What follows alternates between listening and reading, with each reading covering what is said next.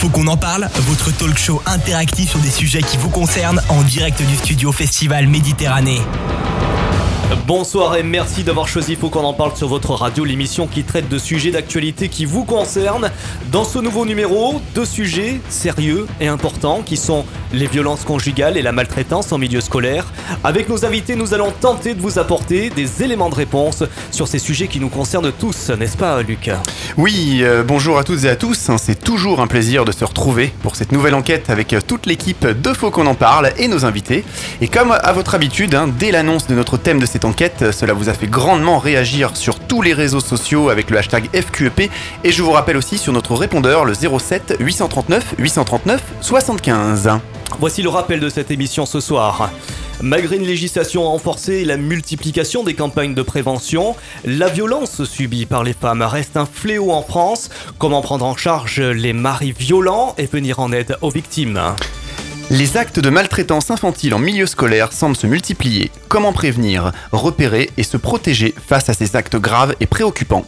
Violence conjugale et maltraitance à l'école, il faut réagir. Et c'est le moment de présenter nos invités, Luc. Et nous accueillons Sandrine Navarro, euh, vous êtes psychopraticienne à Toulon. Bonsoir. Bonsoir. Sandra Giader, qui est conseillère familiale et conjugale. Bonsoir Sandra. Bonsoir et sexologue et sexologue, évidemment. Sylvain euh, Poggi, qui est membre de l'équipe mobile académique de sécurité. Bonsoir Sylvain. Bonsoir à tous. Et nous accueillerons un petit peu plus tard par téléphone Anne-France Huret, psychologue formatrice spécialisée en psychotraumatologie et thérapie comportementale et cognitive. Faut qu'on en parle, votre talk show interactif sur des sujets qui vous concernent en direct du studio Festival Méditerranée. Luc, quel est le nombre moyen de femmes victimes sur un an? Eh bien, des victimes de violences physiques ou sexuelles de la part de leur conjoint, elles sont quand même 225 000, dont des violences uniquement physiques 163 000, des violences uniquement sexuelles 30 000, des violences euh, physiques et sexuelles 32 000. D'accord. Et quel est le lien entre la victime et l'agresseur? Dont l'auteur est inconnu, 9% de ces agressions, 46% c'est dont l'auteur est connu, et oui, euh, mais ce n'est pas le conjoint ou l'ex-conjoint, dont l'auteur est le conjoint ou l'ex-conjoint, c'est 45%. Concrètement, en 2016, on va prendre cette année en référence, quels sont les chiffres? En 2016, 123 femmes et 34 hommes ont été tués carrément hein, par leur conjoint ou ex-conjoint, euh, donc euh, paxé, etc., ou les non officiels. 78% des victimes sont des femmes. Sur les 109 femmes tuées par leur conjoint officiel, au moins 30, soit 27%, étaient victimes de violences antérieures de la part de leurs compagnons. Mhm. Sur les 28 femmes ayant été tuées euh, par leur conjoint, au moins 17, 61% étaient déjà victimes de violences au sein du couple.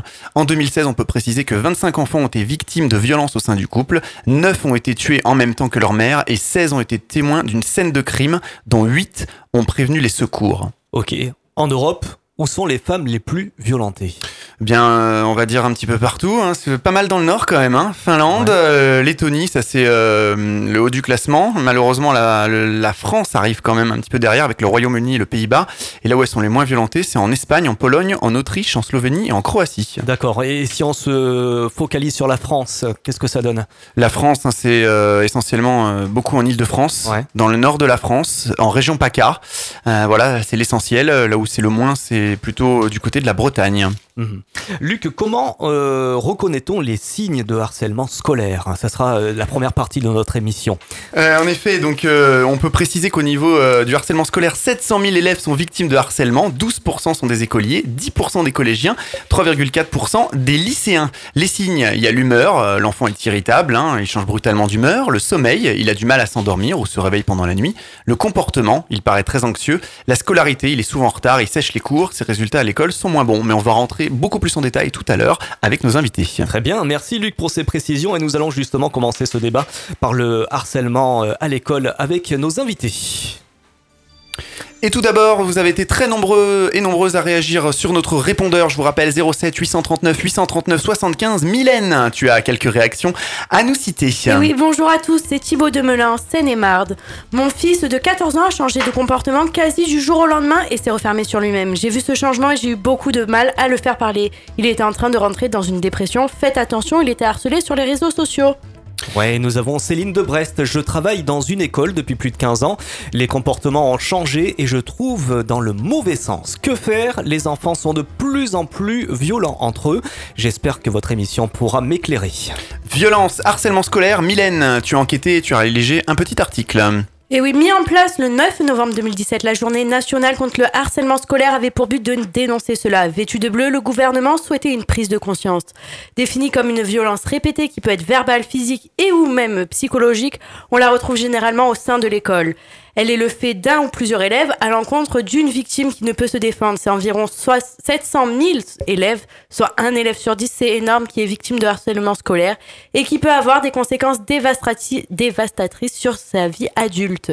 Depuis 2014, le harcèlement scolaire est puni par la loi. Les harceleurs de plus de 13 ans risquent 6 mois de prison et 7 500 euros d'amende. Alors comment réussir à en parler? Qui avertir? C'est tout de suite dans Faut qu'on en parle. Partage, interaction, photos, vidéos, toujours plus proche de votre émission Faut qu'on en parle sur les réseaux sociaux avec le hashtag FQEP. Sylvain Poggi, bonsoir. Avant toute chose, pouvez-vous euh, nous définir votre rôle et vos missions auprès de l'éducation nationale pour lutter contre ce fléau social qui est euh, la maltraitance en milieu scolaire? Très bien, bonsoir à tous. Donc, euh, je fais partie d'une équipe qui s'appelle l'équipe mobile académique de sécurité. Donc, nous travaillons hein, pour le rectorat de Nice et nos locaux sont à l'inspection académique donc à, Toulon pour l'éducation nationale. Et euh, c'est une équipe donc qui va traiter de, euh, de l'aspect, on va dire, sécurité hein, des, des, établissements scolaires, mais aussi bien sécurité des locaux.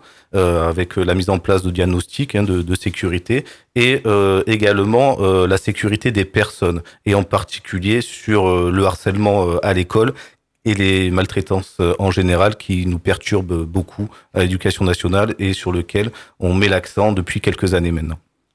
Quelles sont les caractéristiques, Sylvain, du harcèlement en milieu scolaire? Vous pouvez nous détailler un petit peu tout ça? Alors, il est, il est très clair. Hein. Euh, déjà, c'est le harcèlement, c'est un acte de violence. Donc, forcément, dès qu'on va parler de, harcèlement, on va parler de, de violence, mais c'est une violence un petit peu particulière puisqu'elle va être répétée. Donc, pour parler de, de harcèlement scolaire, il y a cette notion de répétitivité qui est primordiale pour parler justement de harcèlement. Parce que souvent, on a des victimes qui se disent, qui peuvent se dire harcelées qui ont été embêtés une ou deux fois, mais quand ça devient répété dans le temps, là on va on va parler de harcèlement. Enfin, c'est déjà grave quand même si ça commence une ou deux fois. Euh, voilà. Bon. On parle déjà de violence, hein, clairement. Juste la violence, euh, voilà. C'est déjà de, mm. c'est déjà un acte de violence, donc c'est déjà un acte qui est pour nous intolérable. Et quelles formes de harcèlement sont le plus souvent confrontés les élèves en milieu scolaire?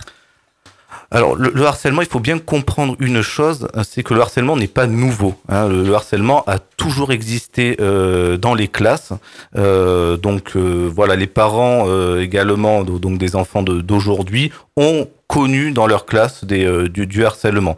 Mais il faut bien comprendre que ce harcèlement est devenu beaucoup plus violent depuis l'apparition des euh, malheureusement des, réseaux sociaux. Donc aujourd'hui, je, peux dire que le cyberharcèlement, c'est le, le, harcèlement qui est le plus courant malheureusement chez les adolescents ou les préadolescents. On va en parler effectivement un petit peu plus tard du cyberharcèlement, euh, Sylvain. On va poser un petit peu la question à nos euh, conseillères conjugales et euh, Sandra justement, avez-vous déjà rencontré des, des élèves ou des parents d'élèves hein, qui sont venus avec leurs enfants qui ont été harcelés à l'école? Alors moi j'ai mené pendant euh, quelques années euh, des missions d'éducation à la santé sexuelle et aussi la prévention des violences de genre, puisque nous on appelle ça des violences de genre, on pourra peut-être euh, éclaircir un petit peu ce que c'est. Et en effet, les élèves pouvaient nous parler des difficultés qu'ils rencontraient donc à l'école, mais aussi à l'intérieur de la famille, mmh. comme des problèmes d'inceste, d'abus, d'abus sexuels, etc. Donc oui, évidemment, à partir du moment où on donne un lieu de parole, un lieu d'écoute, ben la, la, parole se manifeste. Mm. Et je pense que ça, c'est vraiment euh, très important, mais je pense qu'on en parlera justement, le dispositif à mettre en place pour que cette parole soit recueillie et puis qu'on puisse faire quelque chose. Mais c'est déjà, le dépistage, c'est vraiment la parole. Déjà prendre souvent, euh, les, souvent, il n'y a pas de parole. Les enfants parlent pas, Sylvain. Alors, en fait, les, les enfants, ils, ils, vont parler s'ils ont une personne qui les écoute en face. Parce que malheureusement, et bien souvent, euh, ils n'ont pas une oreille attentive. Euh, mmh. Donc, c'est pour ça que de plus en plus, hein, nos, euh, les personnels, les éducations nationales et autres sont formés pour pouvoir écouter le, pour pouvoir écouter les enfants et pouvoir écouter les élèves. C'est récent, ça? Ces formations? Oui, relativement euh, récente. Alors il faut dire que clairement, comparé à nos voisins européens et en particulier nordistes, on est relativement en retard pour cette question de, de harcèlement. Hein. On a quand même plus de, de 20 ans de, de, retard, mais ça a vraiment été pris en compte euh, en 2012, à partir de 2012, avec euh, avec cette apparition vraiment de, des réseaux sociaux. Alors comment peut-on repérer qu'un enfant subit des, des violences à l'école? Est-ce qu'il existe des, des, des symptômes qui peuvent être repérés? Alors, Souvent oui et malheureusement parfois non. Euh, donc les, les euh, alors là je vais parler sous le contrôle de, de nos chers euh, psychologues. la question. Et euh, donc ça va être déjà un repli sur euh, sur lui-même. donc il va être de plus en plus isolé.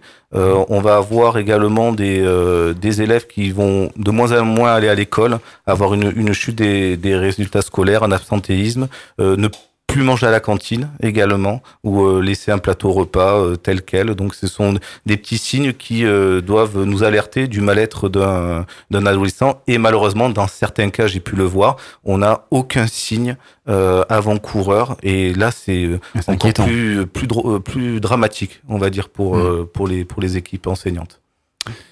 On peut poser la question effectivement à nos psychologues psychopraticiennes, c'est ça? Sandrine. Ah, tout à fait. Sandrine. Alors, euh, ce qui est important de savoir concernant le, harcèlement scolaire, c'est que toute violence que l'enfant subit, c'est exactement la même chose à tous les niveaux. C'est-à-dire qu'un enfant qui subit de la violence scolaire hein, euh, a le même ressenti qu'un enfant qui peut être justement dans le deuxième sujet qu'on va traiter, c'est-à-dire la violence conjugale. Mmh. Parce qu'il y a un impact réel sur le cerveau qui est en plein développement. Donc cet impact qui va avoir lieu sur le cerveau, bien évidemment, va empêcher le cerveau de se développer normalement, donc donne beaucoup de pathologies derrière. Donc, comme le disait très bien Sylvain, euh, on retrouve donc des troubles du comportement, on retrouve de la régression, donc un enfant qui peut se mettre à faire pipi au lit. Euh, on peut retrouver des perturbations euh, sur les capacités d'apprentissage, donc on un enfant qui a de bons, moins résultats, des insomnies en effet, comme l'a dit Sylvain, euh, on peut retrouver une répétition traumatique dans le jeu. Donc là où on voit l'enfant violent dans le jeu, qui fait ressortir ça sur sa façon de jouer. Une chose aussi importante, c'est qu'un traumatisme sur le cerveau d'un enfant amène un stress post-traumatique, ce qui peut amener plus tard à la consommation de drogue, à de la violence aussi euh, sur différentes personnes. Donc il y a une réelle répercussion plus tard à l'âge adulte. Je suis parent, j'ai des doutes sur le fait que mon enfant est victime de harcèlement scolaire. Quelles questions dois-je lui poser Sylvain? Ben déjà, euh, en fait, c'est plutôt euh, quotidiennement que j'ai envie de dire, euh, rien que de discuter avec son enfant quand il rentre de l'école me paraît très important. Comment tu vas aujourd'hui? Qu'est-ce que tu as fait? Mmh. Ce sont des, des, déjà des questions qui, au quotidien, vont beaucoup, beaucoup rassurer, rassurer l'enfant. Si ben, c'est pas le cas, on, il faut poser, à se poser déjà avec lui et prendre, et comme je vais me répéter de ce que, ce que j'ai dit tout à l'heure, prendre le temps de, de l'écouter. Et, et, ça, c'est vraiment extrêmement euh, important, prendre du temps pour lui. Parce que si on l'écoute, il va, il va pouvoir se livrer, c'est ça il va, il va pouvoir se livrer plus facilement parce qu'il aura une, une, oreille attentive. Et souvent, malheureusement, euh, cette oreille, ils ne, ils ne l'ont pas. Ils n'ont pas cette oreille attentive. Et, euh, et les adultes vont dire, mais c'est pas grave je suis embêté à l'école, mais bon, c'est pas grave. J'ai déjà vécu ça ou j'ai déjà vu euh, ça se produire euh, à l'école. C'est pas très grave, ça va passer. Et malheureusement, non. Les parents ne, se doutent pas que euh, le, le, harcèlement ou les violences qu'ils ont pu voir euh, à l'école euh, dans les années 80-90 est totalement différente de ce que les élèves vivent en, en 2017. Inquiétant, le monde a changé. Dans le mauvais sens, vous nous disiez euh, hors antenne, lors de la préparation de l'émission? Bien sûr. Mmh. Euh, après, ça va euh, de, de dans, dans, la société actuelle. La société est clairement beaucoup plus violente.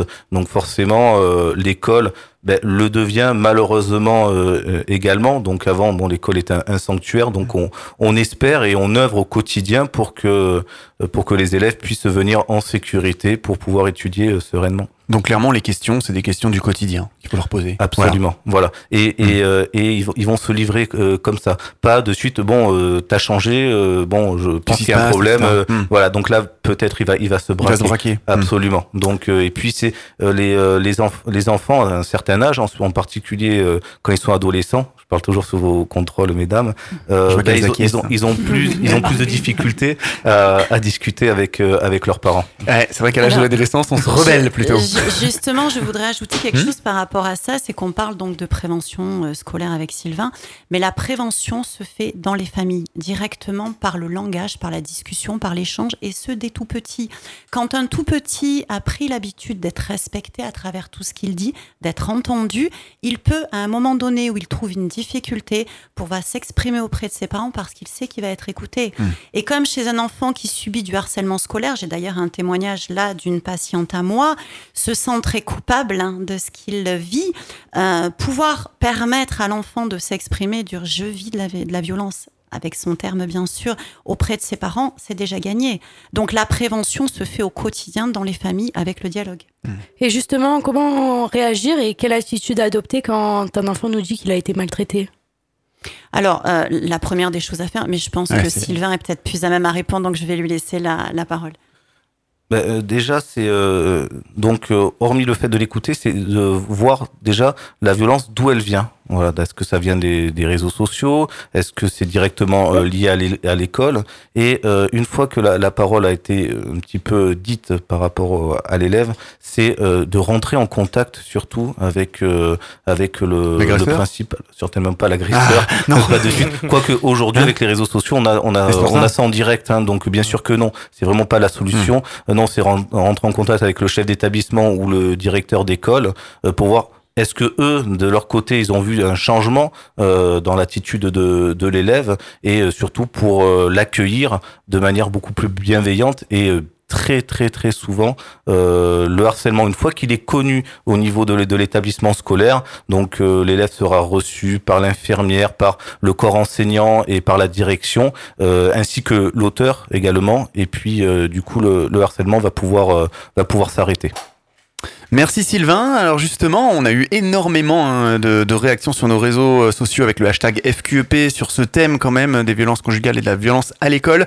Sur notre répondeur au 07 839 839 75, on a eu euh, des... Une, voilà, on a fait venir quelqu'un, voilà, pour un témoignage. On, aura des... Euh, d'ici quelques secondes. À tout de suite. Vous aimez notre émission? Faites un don sur notre site fautquonenparle.fr pour soutenir l'association Sun Media Productions.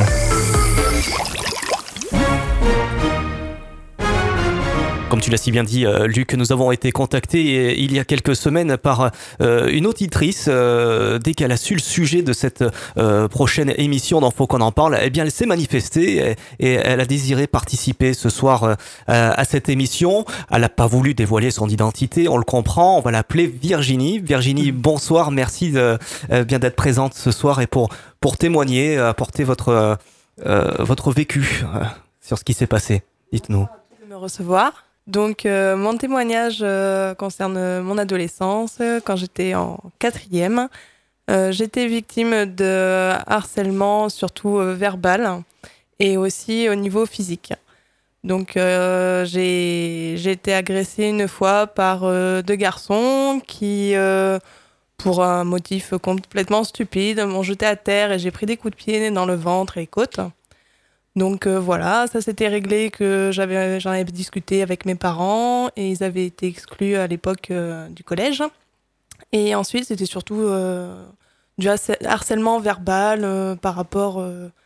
ça touchait surtout le physique, la personne, la tenue vestimentaire, qu'on porte pas telle et telle marque, qu'on soit un peu différent des autres. Moi, j'étais plutôt une fille, on va dire timide, réservée, donc voilà, je gardais, euh, j'étais plutôt tête basse, à rien dire, donc c'est vite devenu le, le sous-fifre euh, du collège, quoi.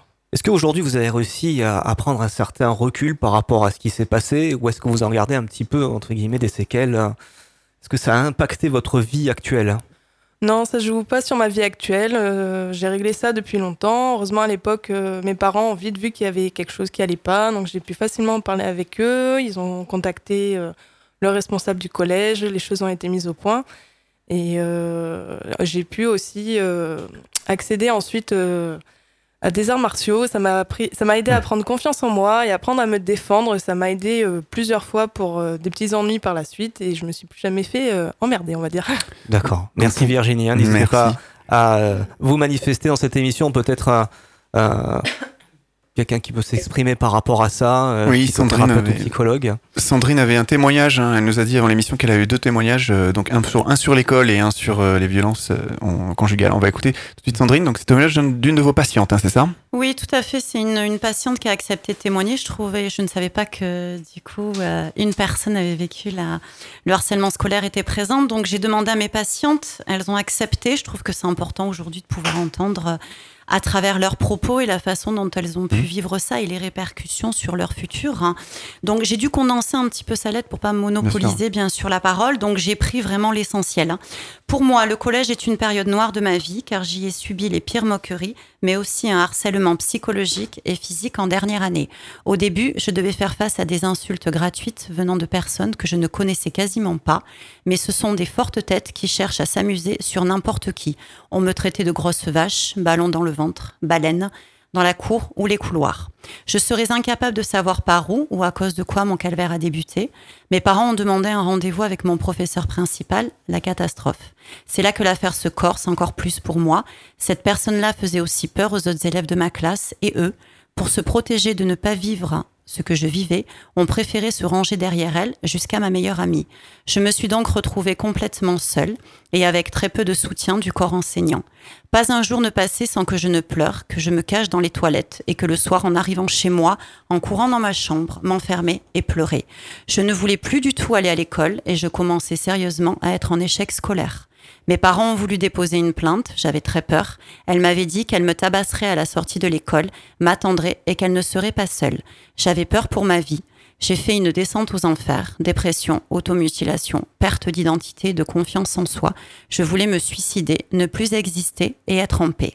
Depuis, je n'ai jamais repris confiance en moi. Je vis avec la peur de l'autre et de moi-même, car je me sens coupable d'avoir été l'objet de ce harcèlement. Je me demande sans cesse pourquoi moi et pas une ou un autre. J'en veux beaucoup au corps enseignant qui, même encore aujourd'hui, ferme les yeux face à des élèves très difficiles. Cette année a changé le reste de ma vie et même aujourd'hui, le passé me rattrape. On se construit difficilement. C'était il y a 12 ans, mais ce problème existe toujours. En effet, oui, vraiment une histoire euh, malheureusement qui... Des témoignages très, Mm. très touchants. Mm. On a entendu dans ce témoignage justement, j'en veux beaucoup au corps enseignant. Alors, Mm. euh. Sy- Sy- Sylvain, euh, comment est-il formé justement ce, ce personnel euh, enseignant pour faire face à, à ce genre de situation? Ben, euh, en particulier ben, par mon équipe ou par euh, des psychologues cliniciennes qui travaillent pour l'éducation nationale. Donc clairement, hein, de- depuis ce que je disais tout à l'heure, depuis 2012, euh, ce, ce phénomène a été pris vraiment très très au sérieux par l'ensemble donc des acteurs hein, de la vie d'un établissement scolaire, en passant d'abord par la direction et en particulier par le par le corps enseignant. Donc euh, euh, régulièrement, hein, nous faisons des actions de prévention auprès des élèves, mais également auprès du, corps enseignant, afin de, discuter de ces problématiques, comment euh, repérer euh, les élèves qui peuvent être en, difficulté, et surtout comment agir euh, face à, un élève qui est qui est harcelé ou qui se dit en tout cas harcelé. Donc les enseignants sont de plus en, de mieux en mieux formés, de plus en plus formés, donc clairement. Complètement, Hmm. mais complètement oui. Le harcèlement scolaire, quand même, euh, est-il quand même de plus en plus précoce? À quel âge peut-on, hélas, débuter le harcèlement scolaire, on va dire? Alors ça, ça va être, ça va être un petit peu vague, mais en tout cas, il est, il est de plus en plus précoce. Ça, je, je, je peux l'affirmer. Euh, ben, dès l'école primaire, je. Mmh. je ça, c'était pas le cas il y a quelques années, il y a 10, 15 ans, 20 ans. C'était moins le cas il y, a, il y a quelques années, bien qu'il y avait déjà certains euh, élèves qui pouvaient s'adonner à, à, à, ce, à ce genre de, de faits. Euh, et malheureusement, euh, le, des élèves qui sont harcelés à l'école primaire, pour certains, continuent à l'être euh, en collège. Et si on arrête, et si ça n'arrête pas, parfois même en lycée. J'ai eu des témoignages hein, d'élèves qui se faisaient harceler depuis quelques années. Alors, par les mêmes, par les mêmes harceleurs, on va dire, ou pas, Pas C'est juste parce qu'ils avaient un profil, ou enfin un profil. Profil, c'est pas le bon terme. Je dirais, euh, voilà, c'est la tête de sûr. Tiens, bah, c'est lui qu'il va falloir harceler. Ou... Ben justement, pas, Mhm. par, pas par les mêmes. hein. Donc, euh, Ouais, donc ouais. voilà, il y avait, il y a, y a Comme s'il y avait une alors, réputation que l'élève, euh, voilà, ça il faut peut être une, un- réputation, un voilà, une, alors une façon euh, de s'habiller ou autre, mais j'ai envie, de- au-delà de, de ça, et j'ai entendu euh, donc votre auditrice tout à l'heure, euh, qui disait le, peu importe ce que je faisais, euh, malheureusement, euh, j'étais victime. Mmh. Et euh, c'est un prétexte. Avant tout, le harcèlement, c'est un prétexte. On sait que c'est cette personne-là qu'on va attaquer, et peu importe le prétexte, il peut être vestimentaire et, ou autre, et eh ben c'est cette personne-là, malheureusement, qui, qui, visée, qui est visée, mmh. pas parce qu'elle est faible. Et ça, j'entends souvent ce mot, et je l'aime pas vraiment, euh, je parlerai plutôt de fragilité. On peut être euh, à un moment donné fragile, fragilisé, soit par l'adolescence parce que c'est, il euh, y en a qui le vivent mieux que d'autres, euh, soit parce qu'on a eu un décès dans la famille, une rupture amoureuse ou autre. Donc en fait, on peut être tous concernés et tous un jour victimes de harcèlement. Sandra? J'avais une question là. Qu'en est-il des auteurs du harcèlement, ben, de leur vie, de ce qui se passe quand il y a ce passage à l'acte Et qu'est-ce qui, leur est proposé justement en termes de, ben, de travail avec eux pour pas qu'ils récidivent? Alors, on, va proposer déjà, on va, on va travailler avec la famille, hein, parce que certes, on va, c'est important de, de, voir la victime, bien sûr, mais euh, on, le sent et on le voit, euh, le, le harceleur également en, mal-être. Hein. Donc, alors, ce sont des des, euh, élèves qui vont avoir un, manque d'empathie déjà clairement, et ils sont en grand mal-être et souvent euh, le, le, harceleur a déjà été harcelé quand il était euh, quand il était plus jeune et on le retrouve régulièrement. Donc, euh, ben on va proposer à la famille qu'il soit suivi hein, donc par un, un, psychologue hein, euh, à l'extérieur de, de l'école, euh, parce qu'on a besoin également de travailler euh, sur l'auteur, déjà d'une pour pas qu'il récidive, et également qu'il puisse se construire, puisque bon, vous le savez, malheureusement, l'auteur aussi quelques années après, soit regrette son, son geste bien sûr et s'en et s'en souvient. Et j'ai des certains professeurs qui qui sont venus me voir à la fin de, de mes interventions, qui m'ont dit, mais je me rends compte avec ce que vous dites que euh, ben, euh, j'étais dans le camp des, harceleurs. Sans le savoir, sans le comprendre, j'ai peut-être été aussi dans le, dans, dans le camp de, harceleurs et qui vont le regretter. Donc on voit des, des, des, enseignants ou des adultes qui peuvent rentrer dans une forme de dépression, même quelques années après. Et comment se mesure la violence?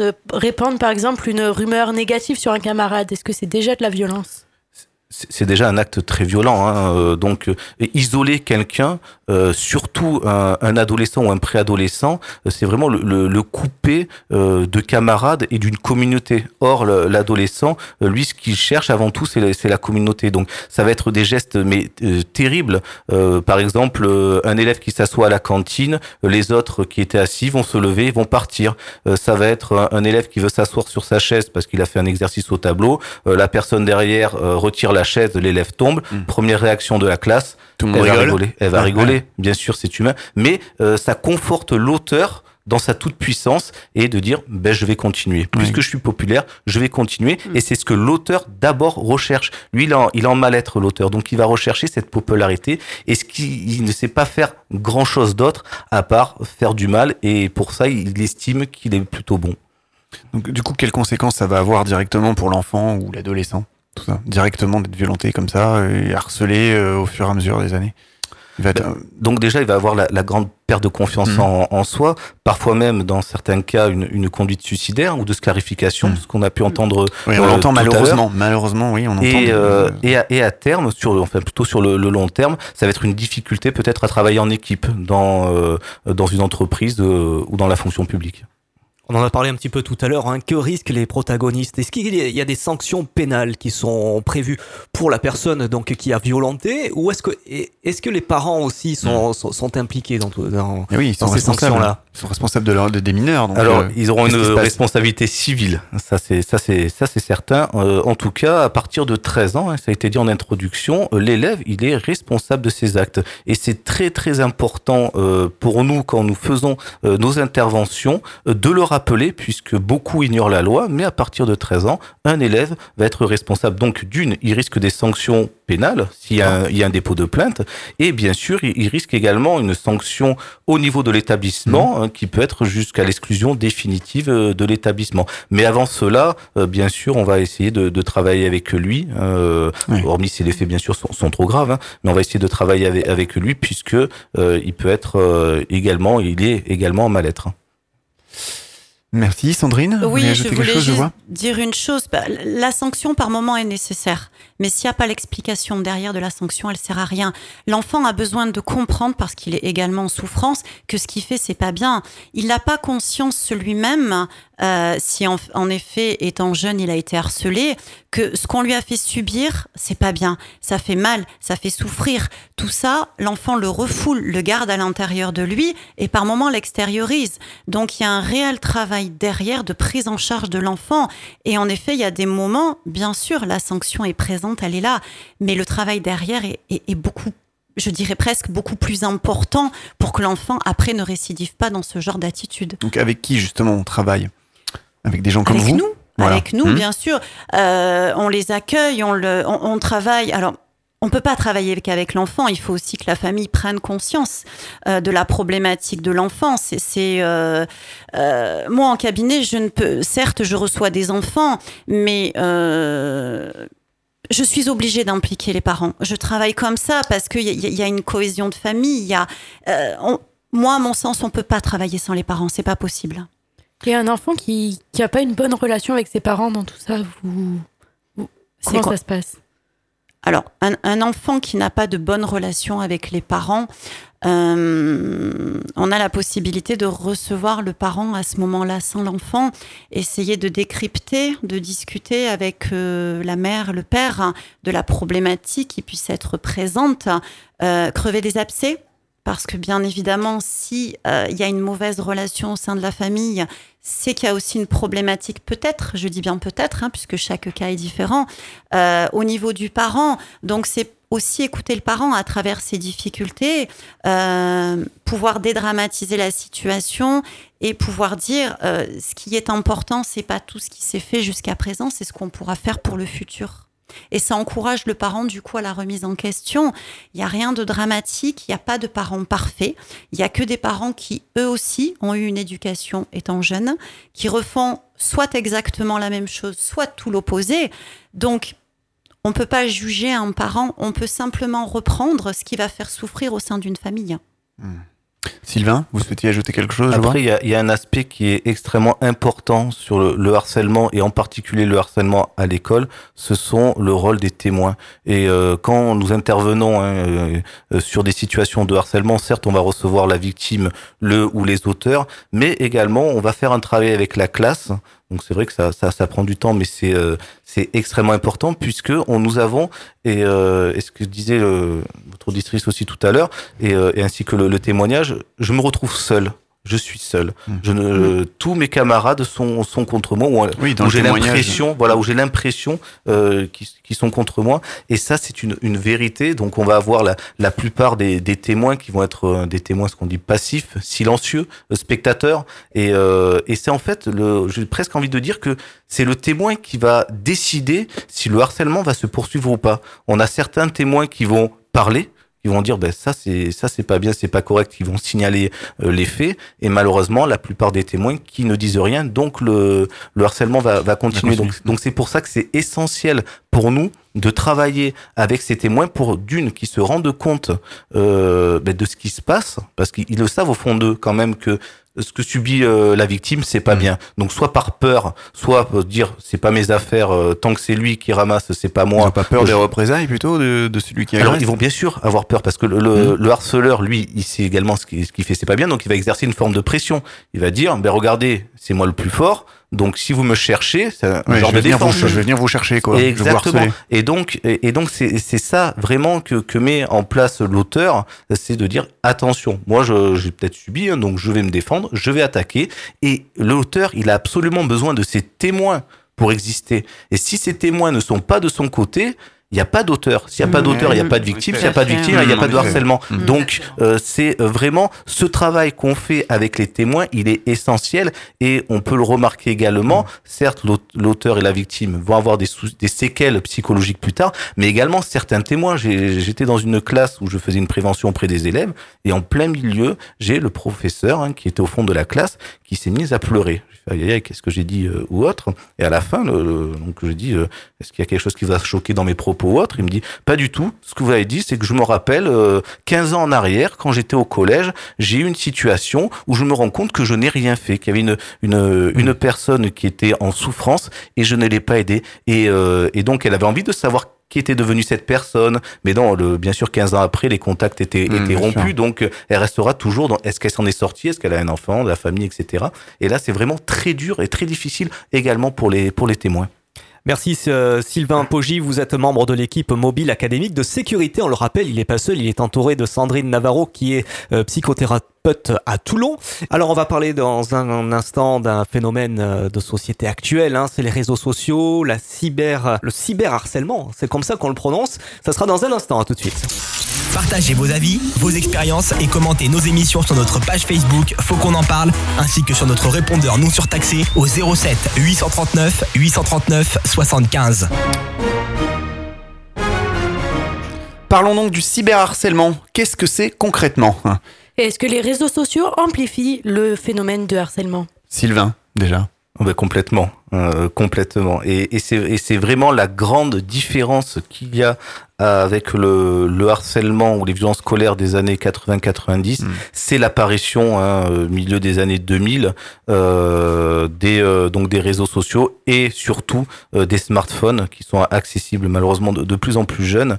Et euh, c'est vraiment la, la grande euh, la grande différence qu'on euh, qu'il y a eu, euh, c'est sur ces, ces réseaux sociaux puisque euh, un élève qui va qui se fait harceler euh, en classe hein, ou à l'école, euh, quand il rentrait chez lui, le soir ou le week-end, il était tranquille. Dans les années 80-90, il était tranquille, il pouvait vaquer à ses occupations extrascolaires, euh, du théâtre, de la musique, euh, ce qu'il voulait. Il n'était pas embêté par euh, par euh, par ses camarades. Malheureusement, avec l'arrivée des réseaux sociaux ou même des smartphones, hein, euh, des téléphones, par les par le biais des SMS, il est il continue à être harcelé. Jour, Donc, nuit, aussi, jour et nuit, et ainsi que Mmh. le week-end. Donc, en fait, le, ce- cet élève-là n'a plus d'échappatoire quelque part. Il est, il est harcelé de manière continuelle. Il va allumer son téléphone, il y aura des messages d'insultes, il va ouvrir son, son ordinateur portable. Il y aura également des, des messages d'insultes euh, très très violents, puisque le, le harceleur ou les harceleurs, eux, sont derrière un écran. Donc, il y a plus cette euh, connectivité avec le, le- le- la personne en face. Il y a plus de, de physique.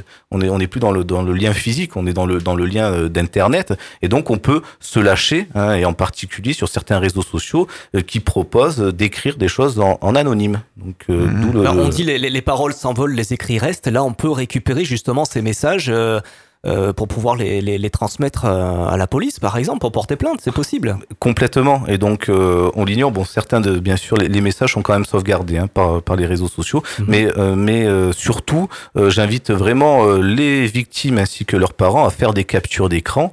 Et, euh, et bien sûr, ces, ces preuves-là, euh, au niveau de la police ou de la gendarmerie, euh, sont tout à fait euh, exploitables. D'accord. Donc, le, le harcèlement se poursuit également dans le cadre privé, hein, jusqu'à la maison. C'est ça qui est, qui est Jour, dramatique. week-end. Voilà. Mm. Comment puis-je contrôler l'activité de mon enfant avec son téléphone et gérer tous les réseaux sociaux euh, et leur influence comme euh, WhatsApp euh, ou Snapchat par exemple? Alors c'est extrêmement difficile. Donc euh, le maître mot euh, pour euh, pour contrôler et je peux même pas employer le, le mot contrôler, ça va être de la prévention. C'est-à-dire c'est déjà discuter avec avec son enfant en disant bon d'accord tu, tu vas voir les réseaux sociaux. Donc je le rappelle qui sont normalement interdits au moins de 13 ans. hein. donc ça c'est quand même une une parenthèse qui est qui est importante. Alors ça c'est récent. Hein, Oui, mais, euh, récent, tout à fait. pense, hein. Ouais, mais après, ça dépend des, des, des pays, etc. Facebook, par exemple, euh, c'est- on peut s'inscrire à partir de 13 ans parce que c'est comme ça qu'ils ont décidé aux États-Unis. Alors, effectivement, il n'y a pas de loi hein, euh, clairement qui Voilà. interdise au moins de 13 ans, mais par contre, euh, les réseaux sociaux, officiellement, ils, peuvent, ils ne- ils n'ont pas accès avant, avant 13 ans. Bien sûr, ils trafiquent la date de naissance, Bien sûr, ça, ils, sont, bien sûr. ils sont très forts pour le faire. Il n'y a ont 10 ans, aucune loi voilà, qui, qui, Hmm. qui, va, qui, vont, qui va contrôler ou qui va euh, sanctionner euh, ces agissements. Mais vraiment, c'est aux parents euh, de discuter avec son enfant en disant, ben, euh, euh, tu as accès aux réseaux sociaux maintenant, je dois t'expliquer Il n'y a pas de moyen technique pour verrouiller ça.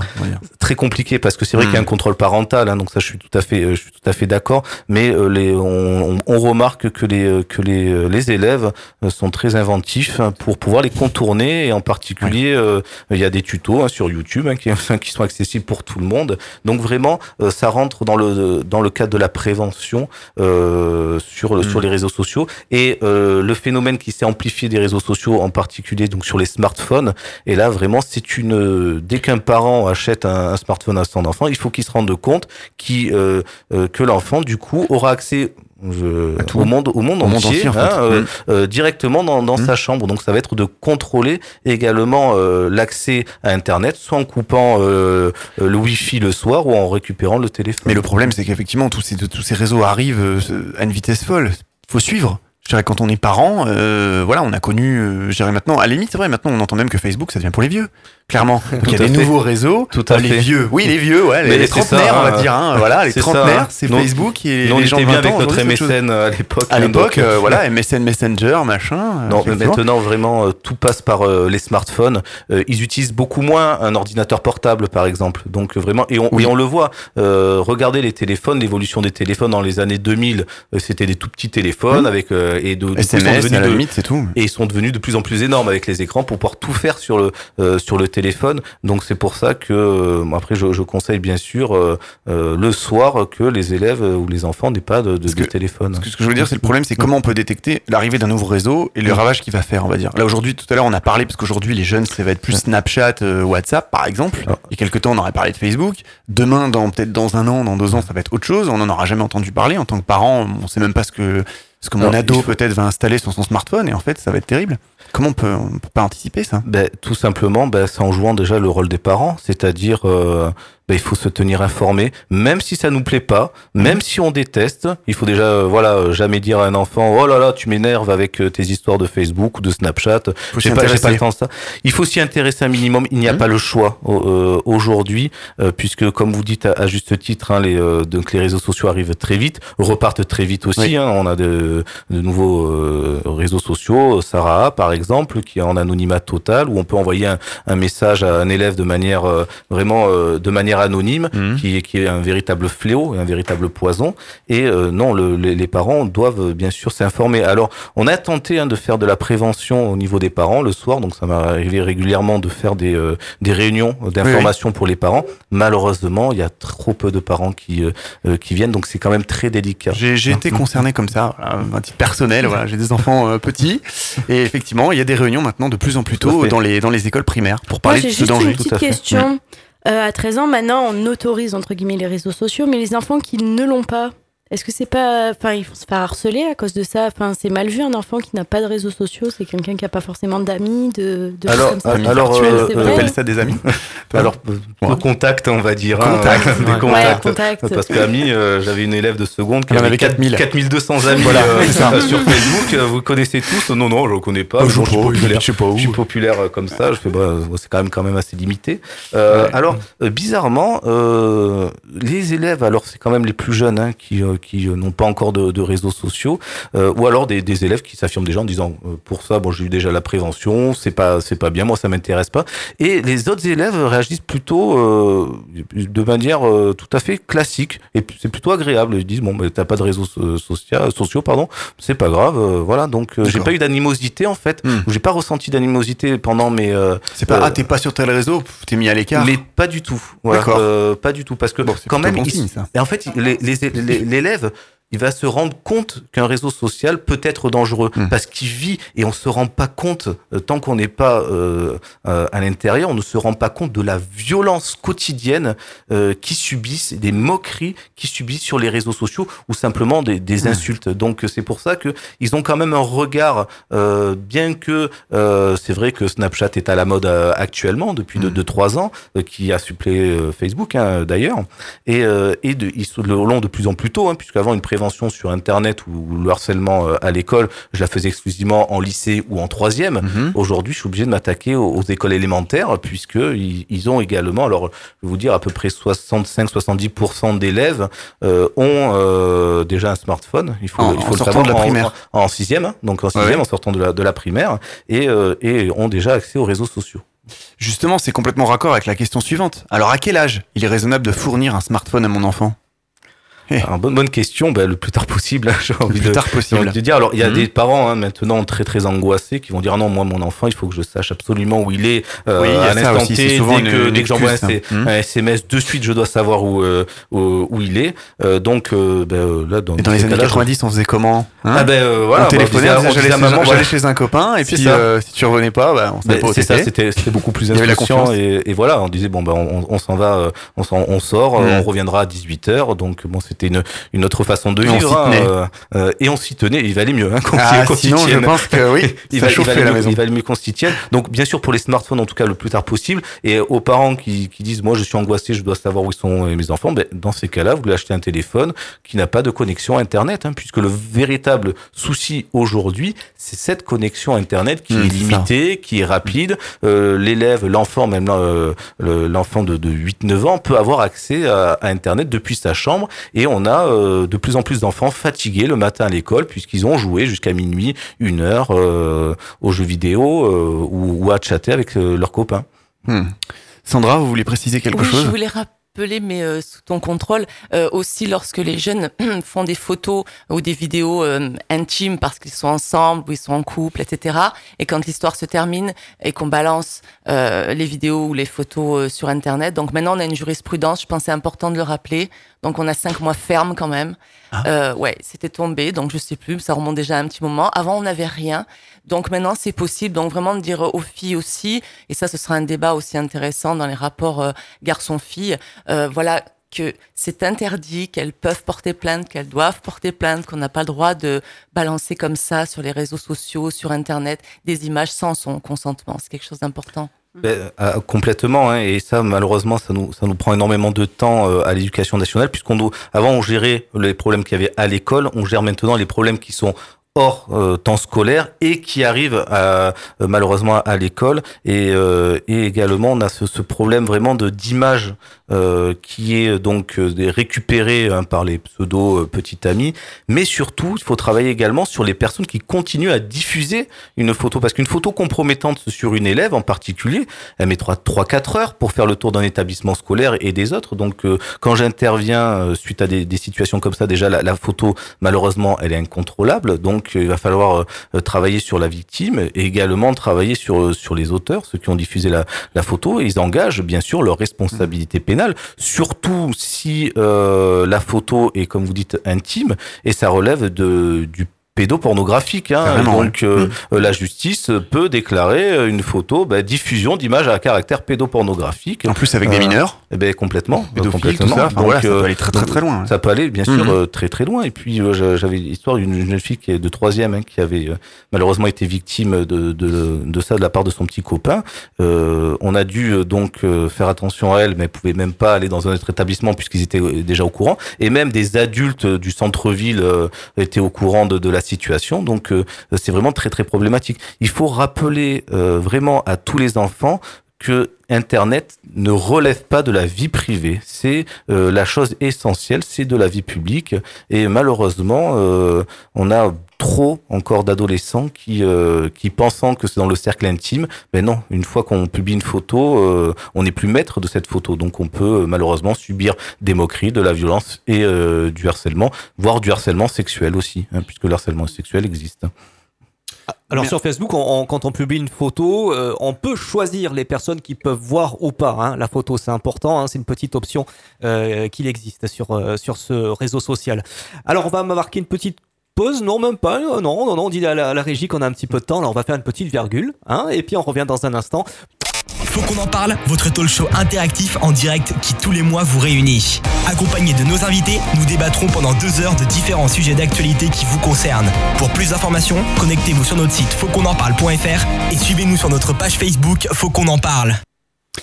Alors, il n'y a malheureusement pas de recette miraculeuse, hein, mais euh, qu'est-ce que le ministère de l'Éducation ou l'Éducation nationale a mis en place pour éradiquer de façon draconienne la violence scolaire? Sylvain, des pistes, des idées?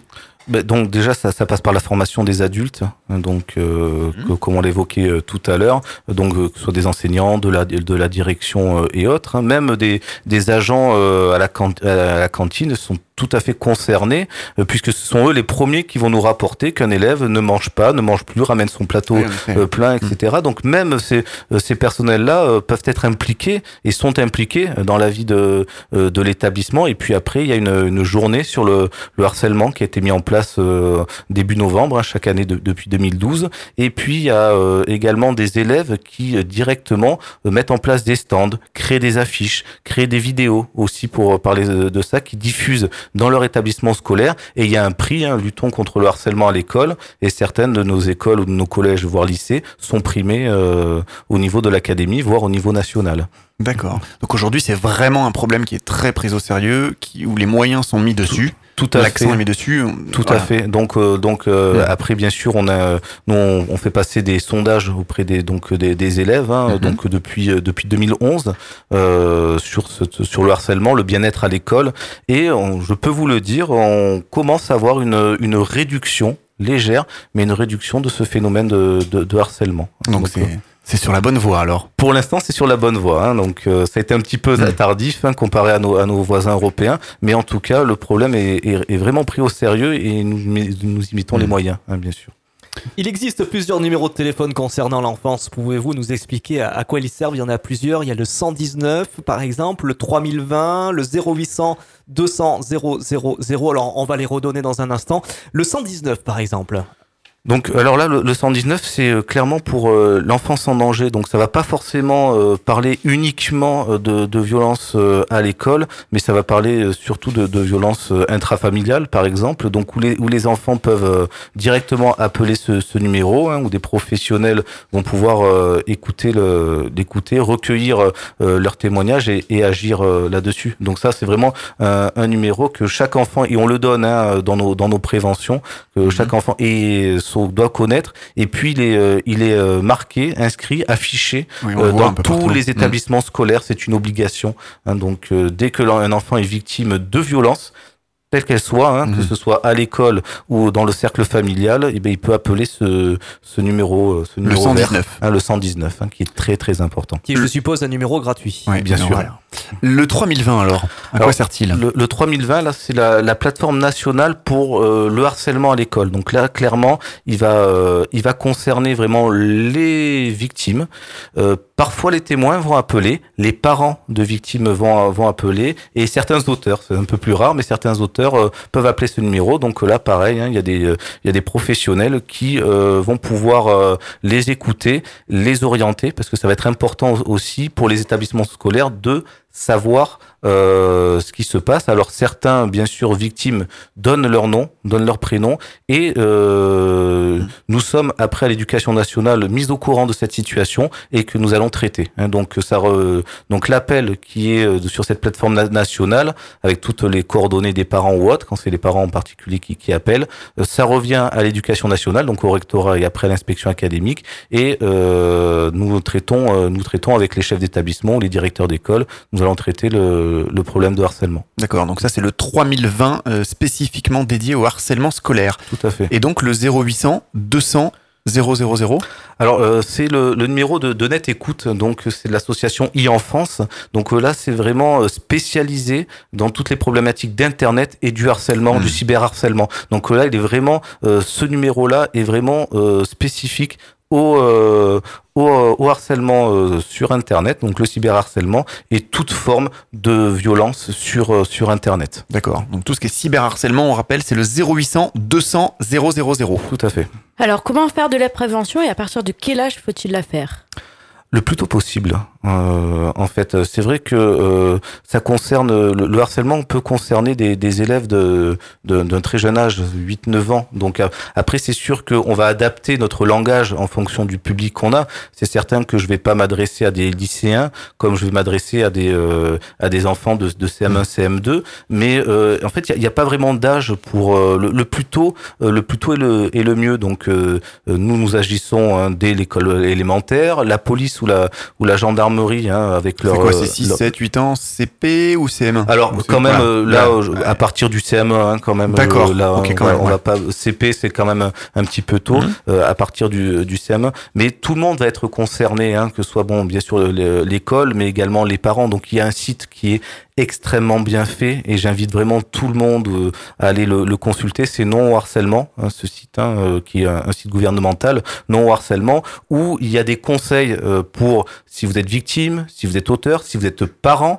et si vous êtes professionnel également de l'éducation euh, ou de la santé, euh, avec beaucoup de petits films hein, euh, pédagogiques également, suivant l'âge de la suivant l'âge de, la personne. Donc vraiment la prévention s'applique vraiment pour tout le monde euh, plus tôt euh, c'est fait et mieux c'est. Donc c'est vraiment au départ par des réunions d'information auprès des, des, des jeunes, par exemple de CM1 Alors ça va être euh, ça va être vraiment de la de, de la prévention. Donc euh, par exemple no- notre équipe, nous allons euh, nous déplacer directement euh, dans chaque classe pour faire de la prévention. Donc sur le euh, sur les rôles de chacun, la victime, euh, l'auteur, le témoin, les témoins qui sont très très importants. Ça réveille Et- les consciences en fait. Voilà. Ça, Absolument. les, ça les fait réfléchir. Et très Hmm. souvent, en fin d'intervention, euh, nous avons des révélations euh, sur euh, euh, sur des faits hein, qui se sont passés Hmm. dans l'établissement scolaire ou hors établissement scolaire. Donc euh, là, nous, euh, nous les euh, nous allons voir bien sûr avec avec l'élève euh, la direction, avec l'infirmière scolaire, l'assistante sociale euh, et les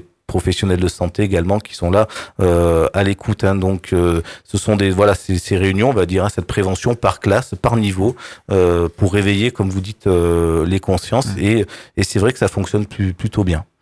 Merci Sylvain. Avant de terminer cette partie et d'attaquer la partie sur les violences conjugales, il y a des journées en bleu qui sont organisées un petit peu pour faire face au harcèlement scolaire. Pouvez-vous nous en dire plus un petit peu sur ces initiatives? Alors là, ça va, ça va rejoindre vraiment la, euh, euh, journée hein, contre le contre le harcèlement hein, qui est qui est dé- début novembre. Donc c'est vraiment une journée spécifique pour le harcèlement. Donc certains vraiment établissements euh, jouent le jouent le jeu à fond par des stands hein, qui sont tenus par les élèves, par comme je vous ai dit tout à l'heure, par des par des affiches ou par des clips vidéo pour certains qui se mettent euh, également un petit peu au cinéma avec une une écriture de, de scénario ou autre. Et euh, Mhm. et ça marche très très bien. Et donc euh, les élèves une fois que euh, qui sont dans leur classe descendent voient dans, dans les stands discutent avec euh, les euh, les élèves qui sont qui ont été touchés par ce par ce par ce harcèlement. Et sachez également que euh, nous formons également des euh, des élèves de plus en plus euh, qui sont dédiés ce qu'on appelle les ambassadeurs lycéens euh, pour traiter euh, enfin pour déjà pour recueillir la relais parole en fait. Voilà. pour recueillir Mhm. la parole euh, auprès de leur de leur père euh, tout simplement de, de- des élèves donc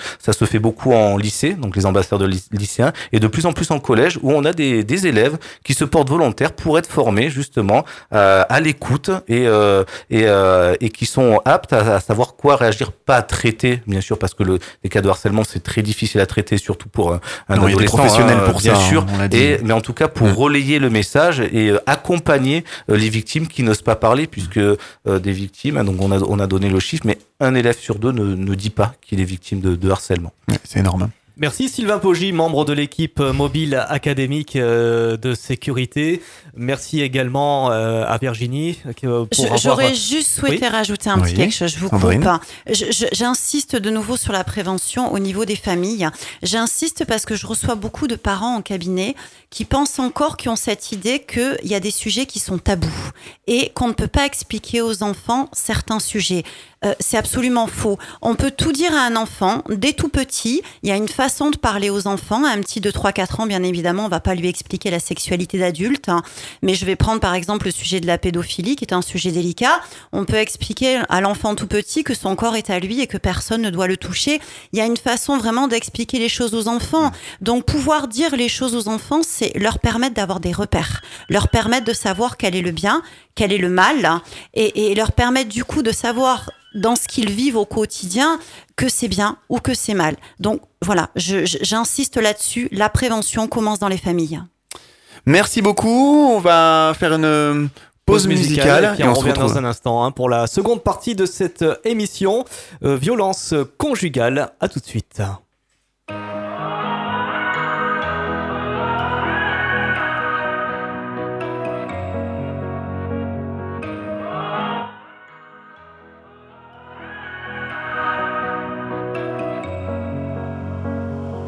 Final, t'as semé sans sonner des points d'interrogation. Je passe mon temps à les escalader, toutes ces montagnes de questions. Toi, ma beauté, mon addiction, je rejoue notre partition. Je coupe les refrains. Oh, tu dis que je suis coupable, je mets mes fausses notes sur la table. Si tu reviens, oublie au moins les mots qui nous freinent. Faisons le vide avant que la coupe soit pleine. Reprends la main, je veux dire la mienne. Faisons le plein pour fuir loin de la peine. Si ton cœur détale, rupture brutale, moi l'animage retiens ma respiration. Je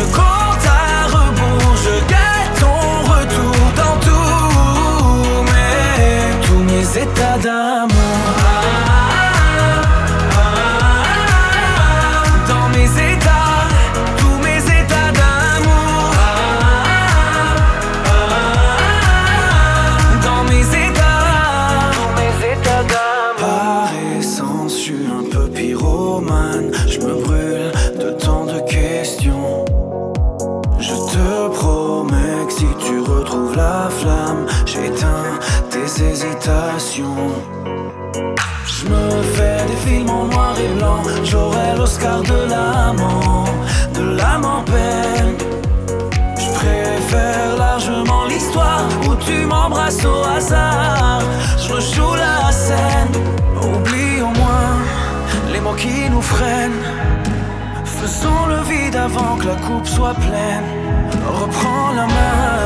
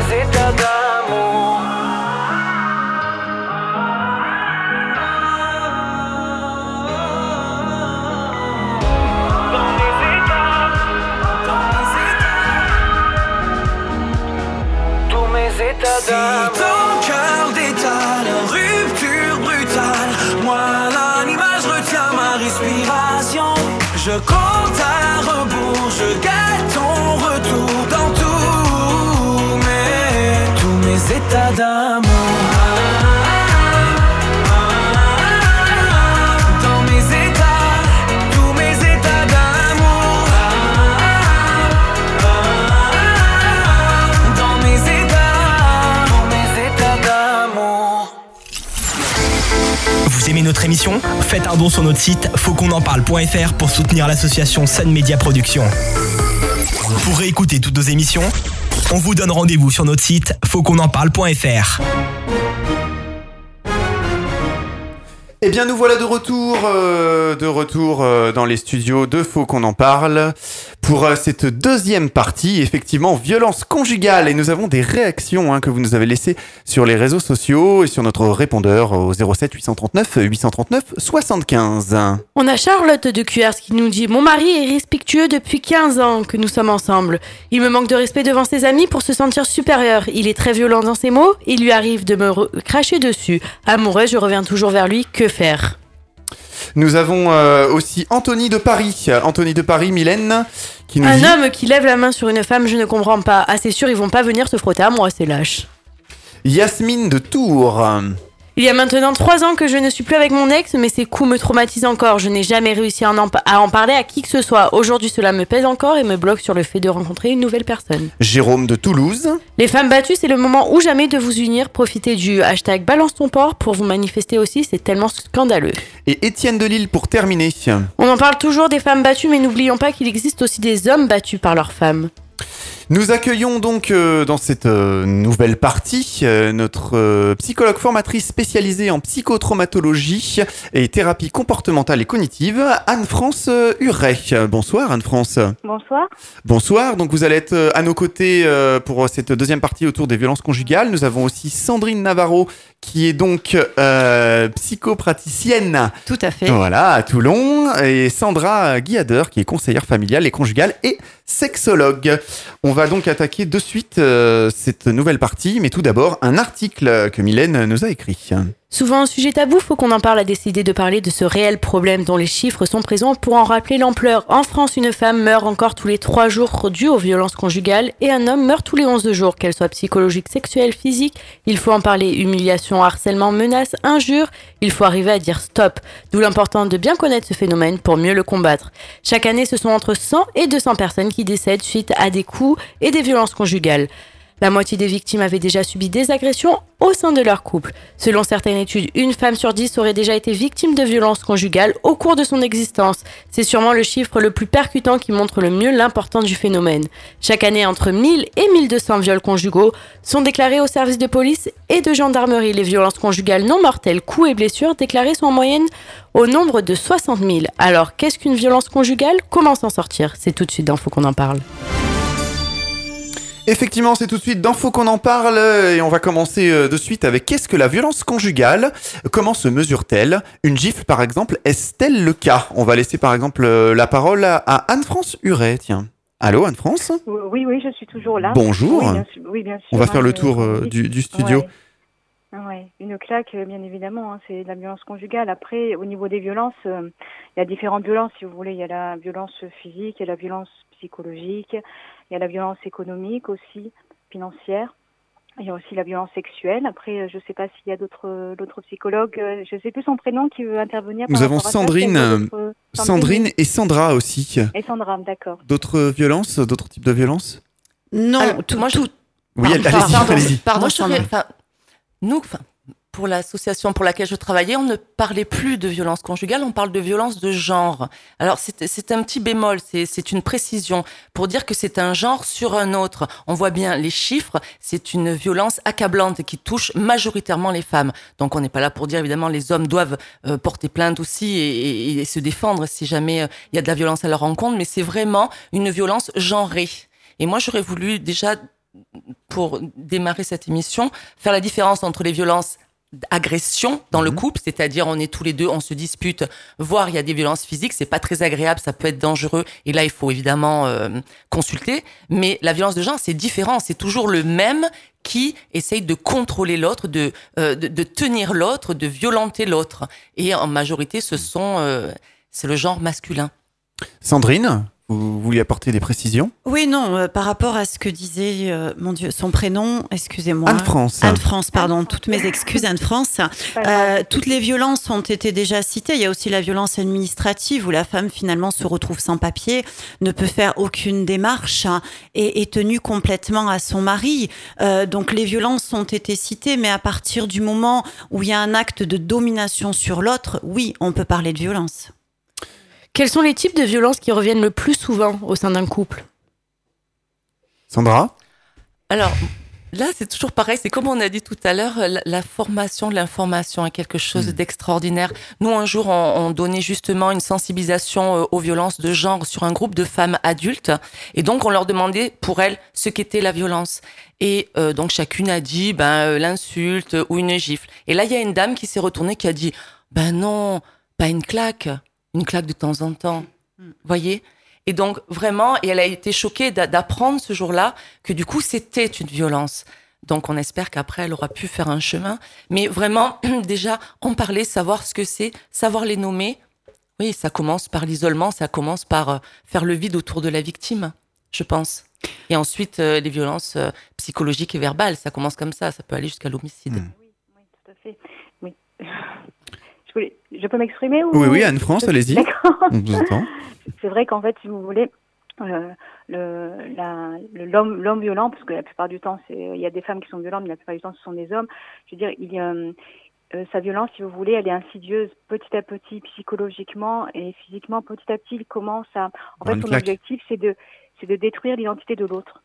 Ah oui, Et carrément. plus il arrive à détruire son l'identité de l'autre, plus il a le contrôle sur elle. Hmm. Je sais pas si vous voyez, il a, Co- en fait, son- il a besoin d'avoir une emprise sur elle. Donc petit à petit, jour après jour, son objectif, ça va être de fragiliser son estime de soi. L'estime de soi, c'est la valeur positive de soi-même. Hmm. Et si vous voulez, l'estime de soi, plus on a une bonne estime de soi-même, plus on a confiance en soi et on arrive à s'affirmer. Et lui, il va faire en sorte justement de fragiliser cette estime, l'estime de sa femme, de sa compagne, qui va l'amener à, à perdre de plus en plus confiance en elle. Et plus, moins elle va avoir confiance en elle, plus elle va finir dans le temps, bien sûr, hein, sur du long terme, par croire tout ce qu'il va lui dire verbalement.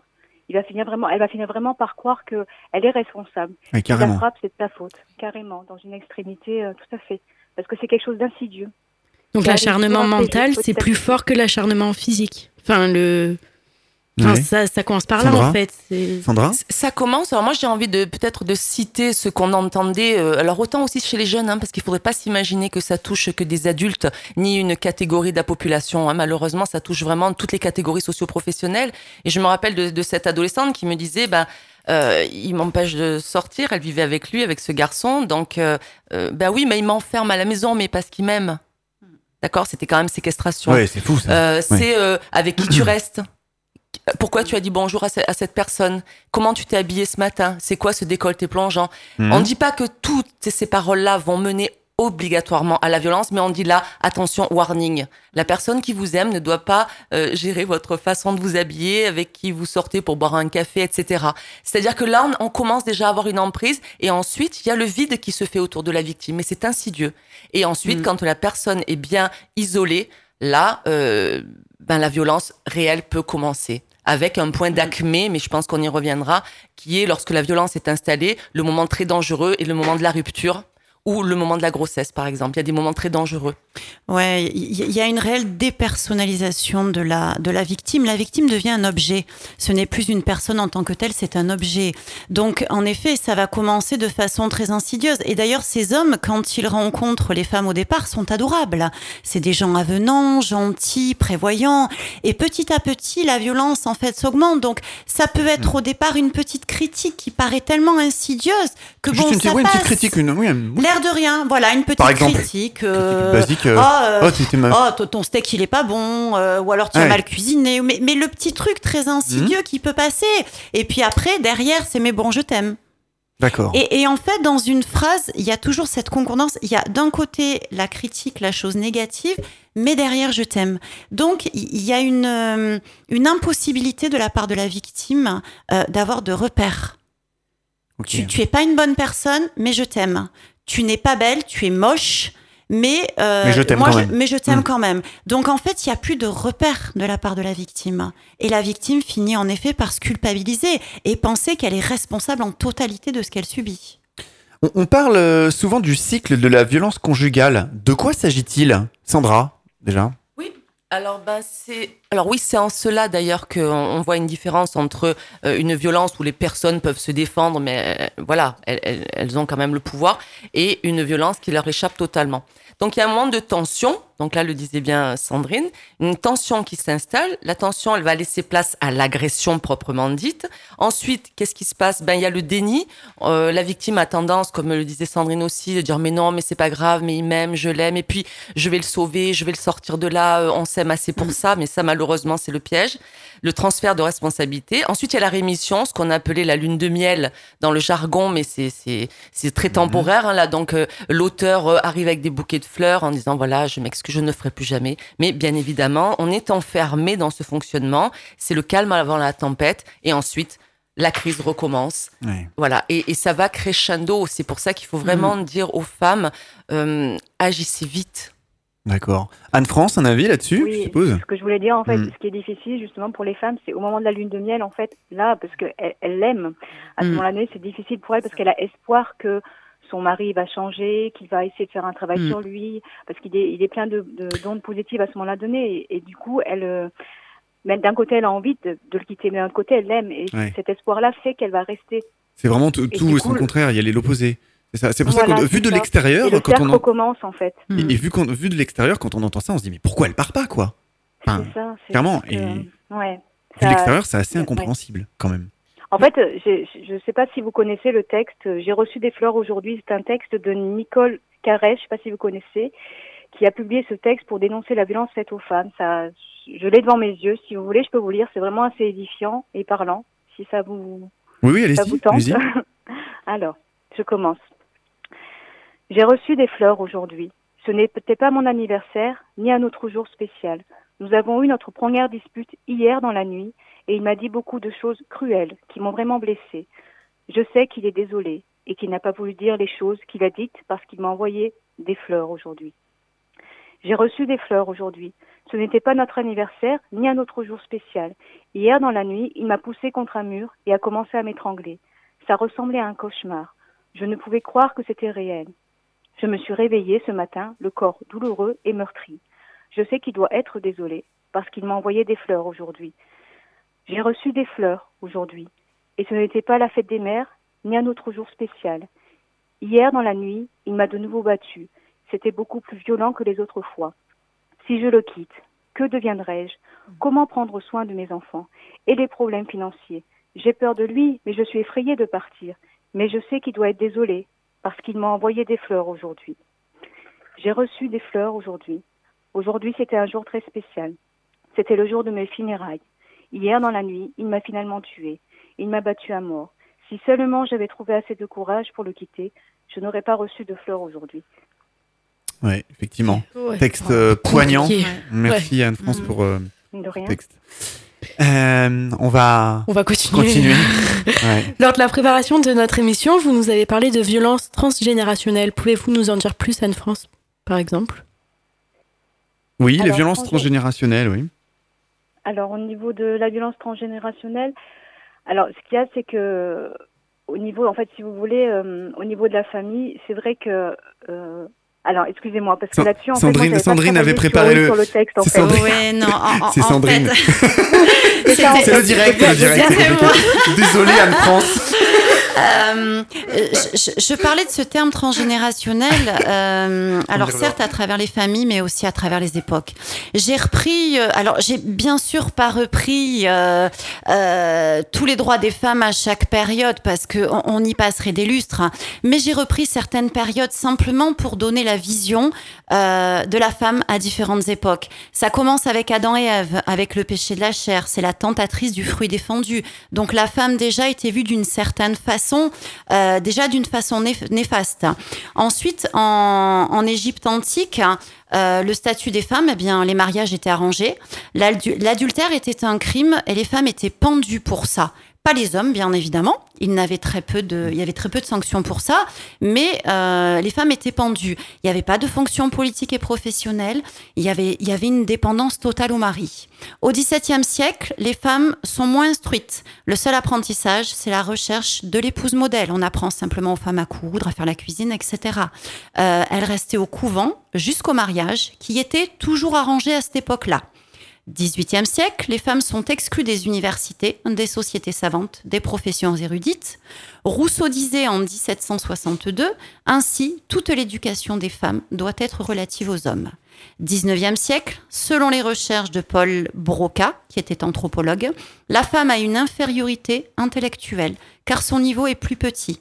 1829, Honoré de Balzac, la femme est une propriété que l'on acquiert par contrat.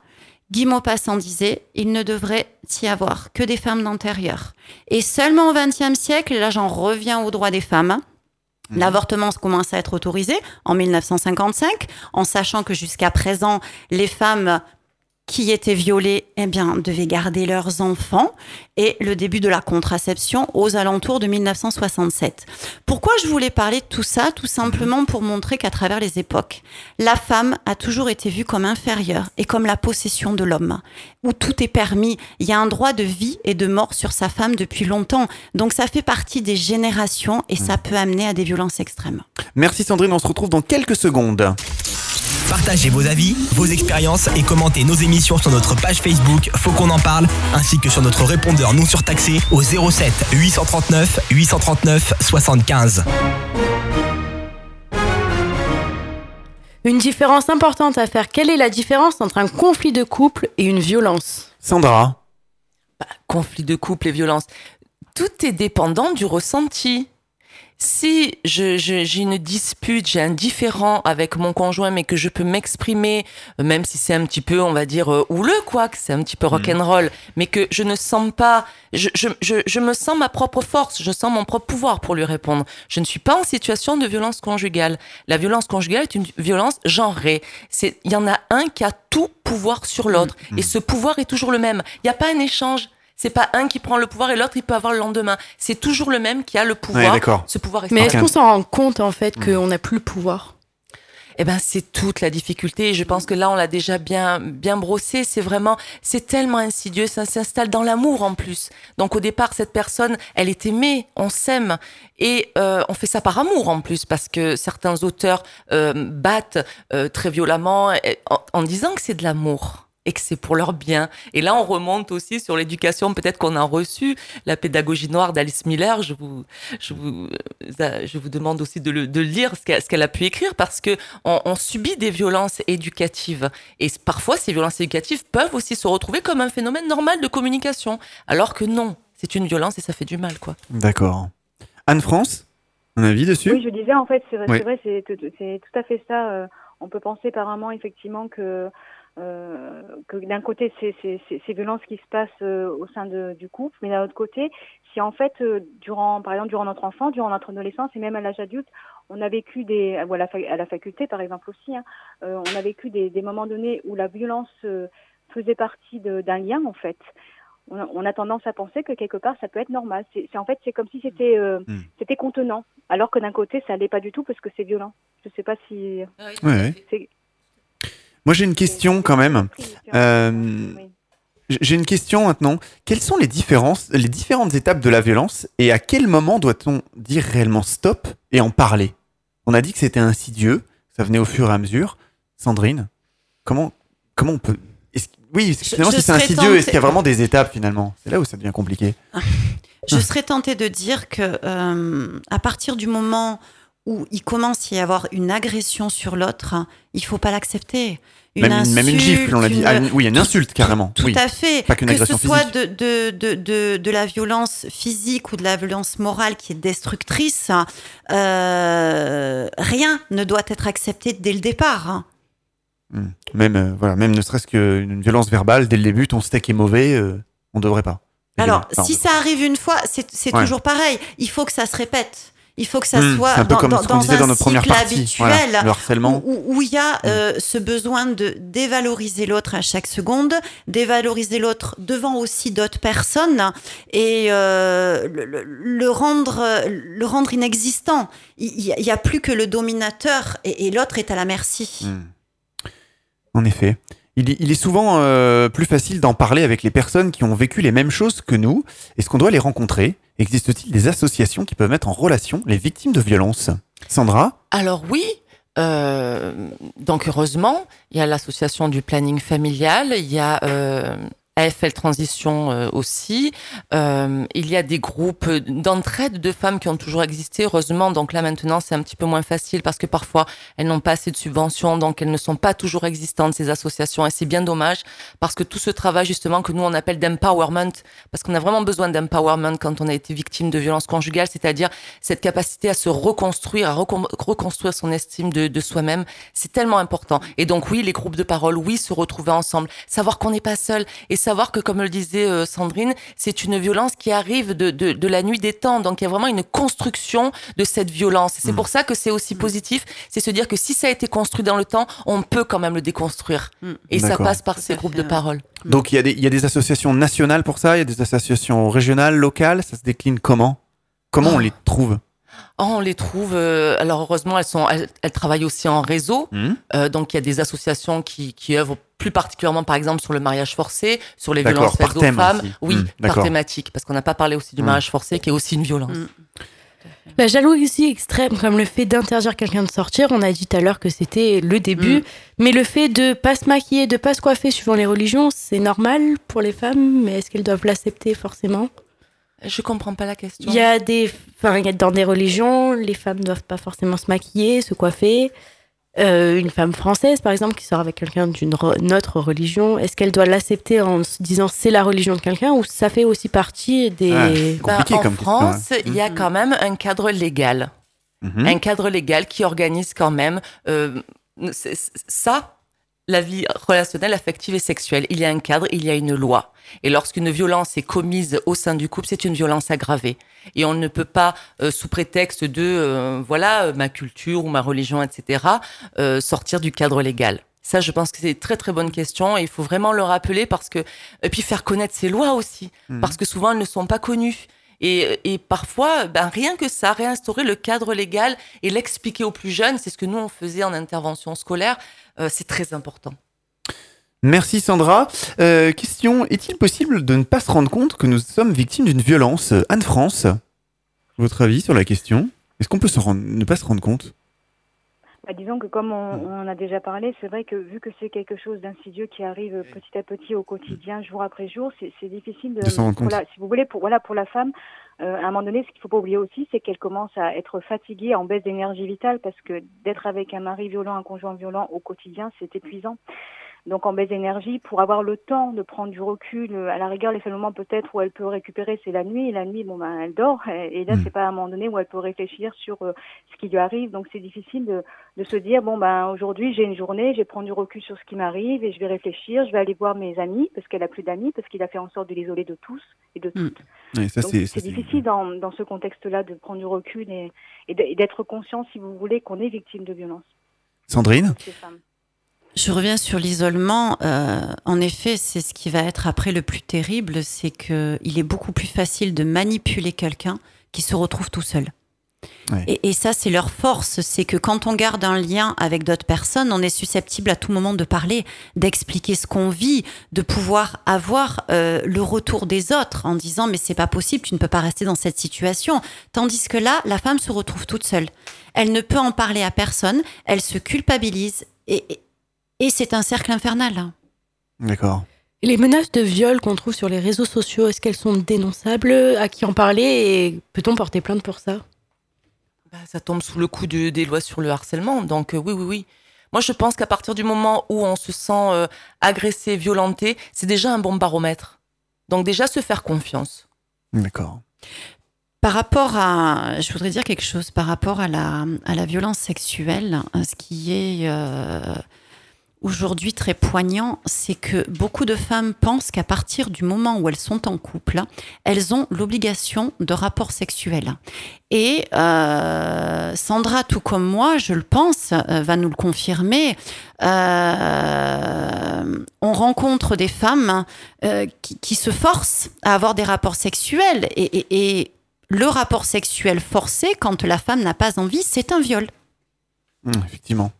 Et, et- et ça, elles ne s'en rendent pas compte. Et quand on leur dit, elles disent non, mais c'est mon devoir. C'est il n'y a pas de devoir. Il y a un partage de la sexualité. Il y a de l'amour. On ne force pas quelqu'un à, à- à faire des pratiques euh, que l'autre n'a pas envie. À partir du moment où c'est forcé, c'est un viol. Qu'on soit Marié, euh, marié, pas Hum. marié, c'est un viol. Donc, on ne doit jamais se forcer pour un rapport sexuel. Je suppose qu'il existe euh, des numéros de téléphone hein, pour les personnes euh, battues, comme il en existe pour les enfants maltraités, par exemple. Vous pouvez peut-être euh, les donner, citer. Enfin, vous avez des exemples des. Alors moi, j'ai retrouvé Oui. le 3919, bien sûr, qui est le numéro euh, national. Euh, puis ensuite, je pense mémoriser, puisque c'est très important si les personnes se trouvent vraiment en situation de, de- de danger, d'avoir tous les numéros vraiment mémorisés. Donc, pensez peut-être à les mémoriser. Donc, évidemment, la gendarmerie, Mm. le 17. Le numéro européen aussi des, euh, pour les, contre les violences faites aux femmes, qui est le 112. Et puis le 15, le 18, les pompiers. Les classiques, euh, voilà. ceux-là. Ouais, ouais. Les numéros classiques. Mais vraiment de, de mémoriser ça et de, de Mm. et ça va être d'ailleurs tout le travail des personnes qui vont être en charge des personnes victimes de violences et Mm. savoir bien mesurer le risque. Est-ce qu'on est face à quelqu'un euh, qui a un petit peu de temps devant elle et là du coup on peut lui proposer certaines choses pour qu'elle s'organise, qu'elle organise le départ, l'éventuel départ, ou est-ce qu'on est vraiment face à une urgence absolue et là du coup c'est pas du tout les mêmes réactions? Une personne violente, est-ce qu'elle est de naissance, donc ça fait partie de son comportement, ou elle le devient au cours de la relation? Tout est construit. Évidemment, Mm. c'est une construction. C'est-à-dire que bon, on a identifié quand même certains aspects. C'est-à-dire qu'évidemment, des rapports inégalitaires entre les garçons et les filles, euh, ça n'est pas de bon au- augure justement pour euh, pour pour le futur. euh, des, Hmm. des- un comportement machiste, euh, le patriarcat poussé à un certain stade. Bon, ben, on sait d'où on arrive. hein. Donc, ça a été construit. Cette violence a été construite. Donc, elle peut petit à petit, Mm. euh, on peut faire un travail pour la, la déconstruire. C'est c'est positif déjà. Oui, Voilà. oui, oui, tout Et à ça fait. se travaille avec Mm. qui ça? Des gens comme vous? Ça se travaille avec des gens comme nous, ça se travaille à l'école, donc euh, d'où l'importance, euh, comme on a vu tout à l'heure avec Sylvain, vraiment, vraiment, qu'il y ait des associations, qu'il y ait des gens formés qui puissent venir redonner un coup de main justement à l'éducation Mm. nationale. On l'a dit hein, tout à l'heure. Effectivement, aujourd'hui, ils prennent tôt l'éducation Oui, nationale, oui. met le paquet dessus Oui, sur la formation. Et là, qu'il y a un vrai focus sur l'égalité filles-garçons. Et euh, bien sûr, il y a des interventions sur l'éducation à la sexualité, la prévention des risques, etc. Mais euh, sur l'égalité filles-garçons, on aurait pu avoir quand même un programme beaucoup plus euh, euh, ambitieux. Mm. Malheureusement, on l'a Ouais. pas eu. Et ça peut peut-être venir, non? Oui, ben on est là. Vous pour espérez ça. Vous êtes là pour ça? On est là pour ça. Vous êtes là pour ça On est optimiste. Mais je, je vois qu'effectivement, euh, il y a beaucoup de femmes ce soir euh, en tant qu'invité. On a eu Sylvain en première partie, mais alors là, Oui, alors entre là- Anne-France et vous, et vous deux, ça, ça fait beaucoup. Donc Tu là, es vous êtes tout représentés. seul, Luc. Oui, là, pour le, pour le coup, là, oui, euh, oui, là, maintenant, je suis tout seul, j'ai plus le choix. Isolé. Ouais, là, maintenant, ouais. Le reste du monde. Comment, comment quitter une personne violente lorsqu'on a des sentiments et qu'on s'est, qu'on, s'est coupé de, de tout? Comment on peut avoir le déclic de dire, ça y est, c'est le moment, faut que je la quitte Oui, Ah, Sandra Il y a un déclic qui est quand même très important. euh, et qui, là, en prévention, c'est important qu'on diffuse cette information. C'est que quand même, il faut mettre les enfants à l'abri. Donc, même si la femme n'est pas encore prête, c'est un peu violent de parler comme ça, mais si elle a du mal à partir, il faut quand même lui rappeler que les enfants doivent être en sécurité. Et parfois, du coup, les enfants, ben, on se dit mon Dieu non, il peut pas leur arriver quelque chose à eux, c'est pas possible. Et parfois Mm. ça va l'aider euh, quand il y a eu la claque de trop, quand il y a eu euh, la peur qu'ils s'en prennent aux enfants. Et là ça peut être vraiment un Ah détonateur pour, pour que les Mm, choses mm. bougent et avancent. Et au niveau de la loi c'est très clair, il faut penser à mettre en sécurité les enfants. Parce qu'on l'a dit en intro, hein, je l'ai dit dans mes chiffres, effectivement, euh, il y a des meurtres, euh, ça arrive, alors Oui. très peu, mais il y en a, euh, voilà, euh, où le père, euh, toute la, fa- toute, toute la famille, euh, voilà, c'est, Oui. terrible, quoi. Oui oui, Il s'en est pris vraiment aux enfants aussi, quoi. Pas oui oui oui, Mm. bien sûr. Ou alors des, des séparations où la femme est partie et il a tué les enfants, des choses comme ça. On a entendu des histoires Mm. sordides comme ça. Mm. Oui. Donc, euh, Voilà. co- comment faire, quoi, pour essayer d'éviter ce genre de drame? Compliqué?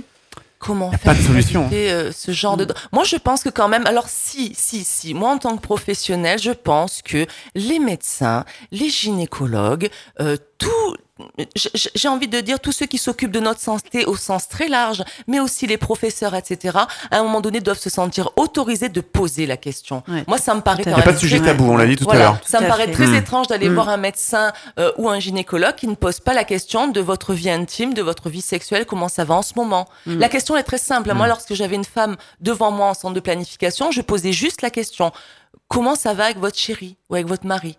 Vous D'accord. voyez très vite.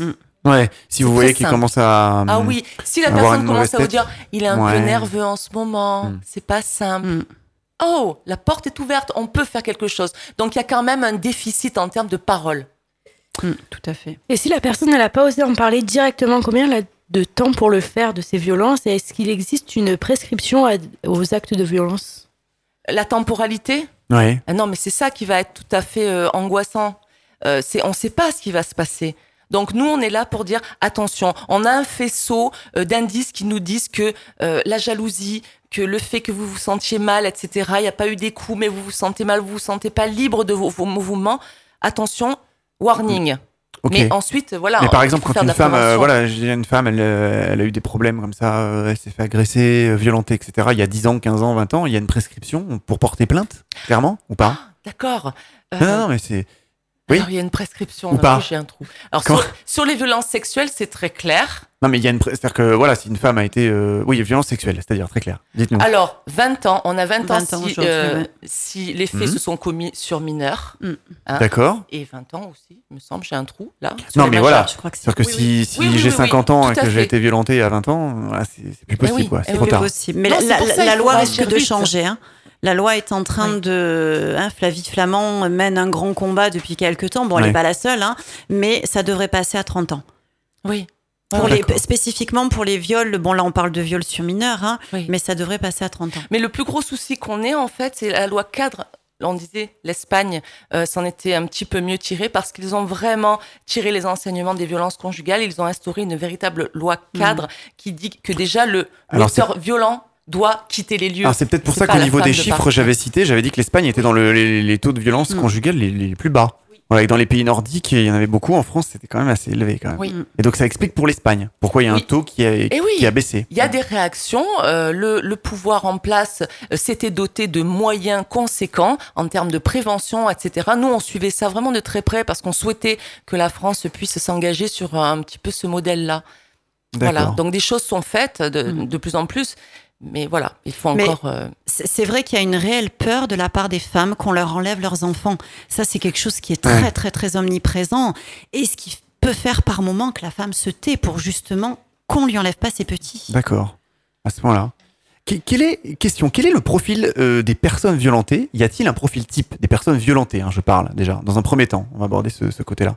Il n'y a aucun profil type, ça peut être n'importe quelle femme ou n'importe quel homme, hein, ça pourrait être un homme aussi qui Moi, je- femmes. mais- Alors, peut-être Oui, en premier de, de dire, enfin, nous, par rapport à ce qu'on, aux personnes qu'on rencontrait et aux études qui ont pu être émises là-dessus, c'est que ça touche vraiment tous les milieux socio-professionnels. Donc déjà, pour pas qu'on, nous, on repère une population plutôt qu'une Mhm. autre, ça serait assez dramatique. Ça touche absolument euh, tout le monde. Et j'allais dire, dans les milieux peut-être les plus aisés ou les plus protégés de la société, c'est peut-être encore plus difficile de les dénoncer ces violences parce Mhm. qu'il y a tout un statut derrière, parce qu'il y a toute Ouais. une image à ne pas flétrir. Et donc, vraiment, il faut dénoncer ces violences où, où qu'elles soient. Parce que du coup, de l'autre côté, euh, Mylène, Ouais, quel est Non. le profil des gens qui violentent? C'est une enfance difficile? C'est un mauvais passé? Ce, ce qu'on ce qu'on pourrait retrouver, c'est ce que je disais tout à l'heure, ce sont des rapports inégalitaires. Ce sont des personnes, donc du coup, là, on est face à des problèmes euh, de genre réellement. Mm. C'est-à-dire euh, le garçon roi, le garçon qui se construit avec Mm. l'idée de toute puissance, Tout euh, et qui peut-être un jour dans sa vie peut se retrouver ben, de rater la marche, d'être au chômage, etc. Et du coup, Mm.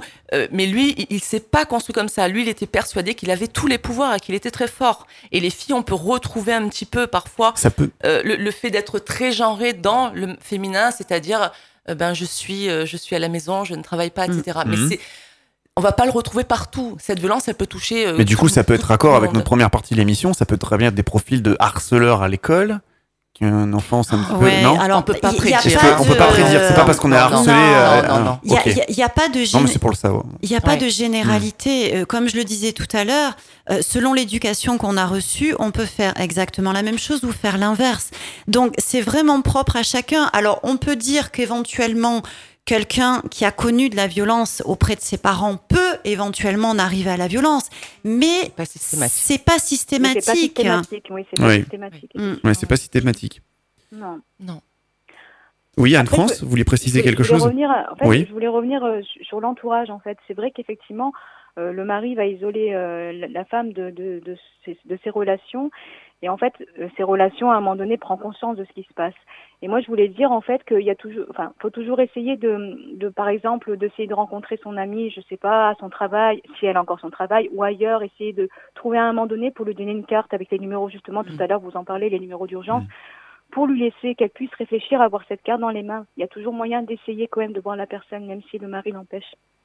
Essayer de contourner. D'accord, mais faut-il encore y penser et pas être euh, pris dans ce, Oui, dans ce c'est pour ça cercle, que- ce C'est cycle pour ça que j'en parle justement Mm. là euh, ce soir, parce que c'est c'est important de sensibiliser l'entourage.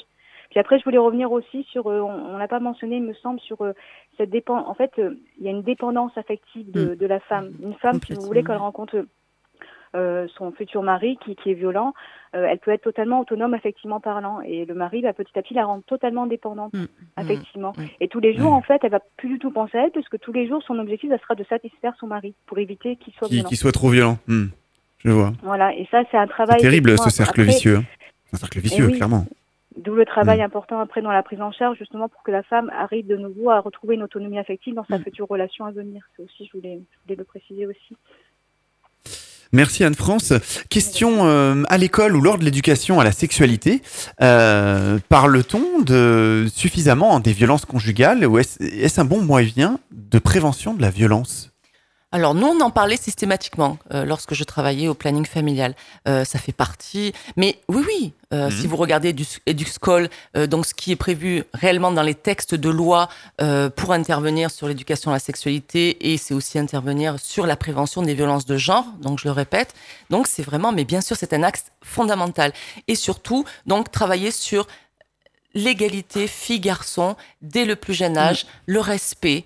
Euh, comment on se parle, comment on se regarde, euh, c'est quoi aussi séduire une fille? Et je pense que là, euh, avec tout Ah, ce qui ouais. arrive en ce moment, séduire un garçon, comment on parle, quels sont les gestes Mm. à faire ou à ne pas faire? Il faut refaire des cours carrément d'éducation, Mm. Ben, en de parler, ça, de séduction. en parler, parce que dire à une fille t'es bonne, et ben là on questionnait les filles, on disait est-ce que vous ça vous plaît d'entendre ça? Et donc du coup on déclenchait quand même un débat. Et la violence ça peut commencer déjà là. Est-ce que la pornographie amplifie le phénomène de violence euh, Clairement, est-ce que la pornographie attise la violence? Alors là, selon les sociologues, alors il faut être, euh, comment dirais-je, il faut euh, raison garder. Mm. Euh, la pornographie, lorsque les parents sont, on va dire, euh, bienveillants, dans le sens, ils sont proches de leurs adolescents, ils discutent avec eux, il y a de la prévention à la maison, le climat est à peu près favorable et tranquille, la pornographie n'engendre pas globalement de ravages, n'en- n'engendre rien. Alors on pour parle ces par exemple pour l'adolescence, pour les jeunes. Pour les Mais jeunes. euh, il y a aussi des adultes qui regardent. euh, Est-ce que Alors, ben, non, je reviens vraiment. Si votre Mhm. base de sécurité affective, familiale est correcte, scène saine, vous allez avoir euh, la réflexion, vous allez avoir le sens critique, vous savez très bien que c'est euh, inventé, etc., etc. Par contre, en effet, je vous suis, c'est pernicieux et terriblement dangereux pour des personnes qui n'ont que cette culture-là, que cette culture d'éducation à la sexualité, et il y en a. Et oui, nous nous retrouvons, nous, avec des filles ensuite qui viennent nous parler, euh, bah, à quel point, oui, leur rapport sexuel ressemble vraiment à, à des scènes de YouPorn, quoi. Et du coup, il y a beaucoup de souffrance, il y a beaucoup de détresse, ça peut aller jusqu'au viol et l'agression, et ils n'en sont pas toujours conscients puisque c'était une image, une vidéo. On a fait pareil. Ouais, d'accord. D'accord Donc, mais ça n'est pas tout le monde. Là, je tiens à rassurer quand même euh, euh, les auditeurs. quoi. C'est pas parce qu'on a vu un film porno ou plusieurs. Enfin, vous voyez, Voilà, c'est que ça va vraiment. nous inciter à être violent avec son Voilà, conjoint. exactement, exactement. Comment réagir quand, on, quand quelqu'un de notre entourage est vi- victime de violence? Souvent, la personne ne, ne, peut, ne parle pas. Comment on doit faire? Anne-France, vous avez une idée? On va faire le tour de la Et table. oui, Est-ce que vous avez des, des- et des clés? Oui, c'est- vrai que là-dessus, c'est euh, difficile pour la personne qui en prend conscience et, et la personne qui est violentée, elle n'en parle pas. C'est euh, Tout à l'heure, j'en parlais justement d'essayer peut-être euh, par différents moyens d'aller lui parler. De... Il vaut mieux aller lui parler que ne rien dire déjà. Et le fait d'en parler, après, la, la personne qui est violentée, euh, ça va lui permettre de réfléchir petit à petit. Ça ne veut pas dire que du jour au lendemain, elle va partir, mais ça veut dire que déjà, elle va essayer justement de dire et de de réfléchir au quotidien à ce qui se passe, le peu de temps qu'elle a justement pour, pour y réfléchir. Et le fait d'avoir certaines personnes de l'entourage qui l'amènent justement à prendre conscience de ça, peut-être qu'elle partira pas au bout d'une semaine, mais peut-être qu'elle partira au bout d'un mois. Il vaut mieux qu'elle parte au bout d'un mois que pas du tout. Vous voyez, Oui, c'est oui. pas parce que la personne, on va lui dire du jour au lendemain de, de partir parce qu'elle est victime de violence qu'elle va le faire. Parce qu'elle est toujours dans l'espoir que le mari, justement, euh, aille mieux, fasse un travail sur lui. Il y a toujours cette, cette comme là on en parlait, ce cercle vicieux de, avec la lune de miel qui, qui lui laisse l'espoir Hmm. d'un renouveau. Mm.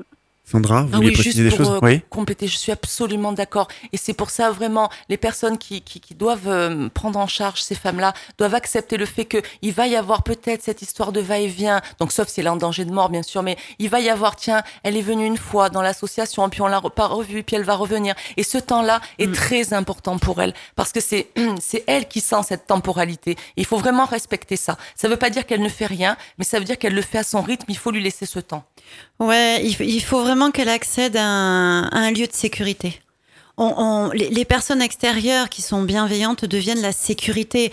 Donc, il n'est pas évident de- d'avoir un lien sécure à l'extérieur. Ça se crée petit à petit. Il faut créer un mais- climat de mais- confiance, un climat de sécurité, essayer de renouer fait. les contacts? Tout à fait. Donc ça peut se faire progressivement, mais à partir du moment où ça a débuté, après, ça peut donner sur quelque chose de positif et la personne peut accéder à ce moment-là à, à- à d'autres formes de, de, de relations et prendre conscience de, de la violence qu'elle vit au Donc, il quotidien. faut essayer quand même de garder des contacts avec euh, un entourage. Voilà. Tout à fait. Mais vous le disiez tout à l'heure, les, les personnes euh, qui violentes, on va dire, euh, font tout pour essayer de couper ça. Donc elles coupent les relations sociales. Ouais. Mais comment elles s'y prennent pour faire ça?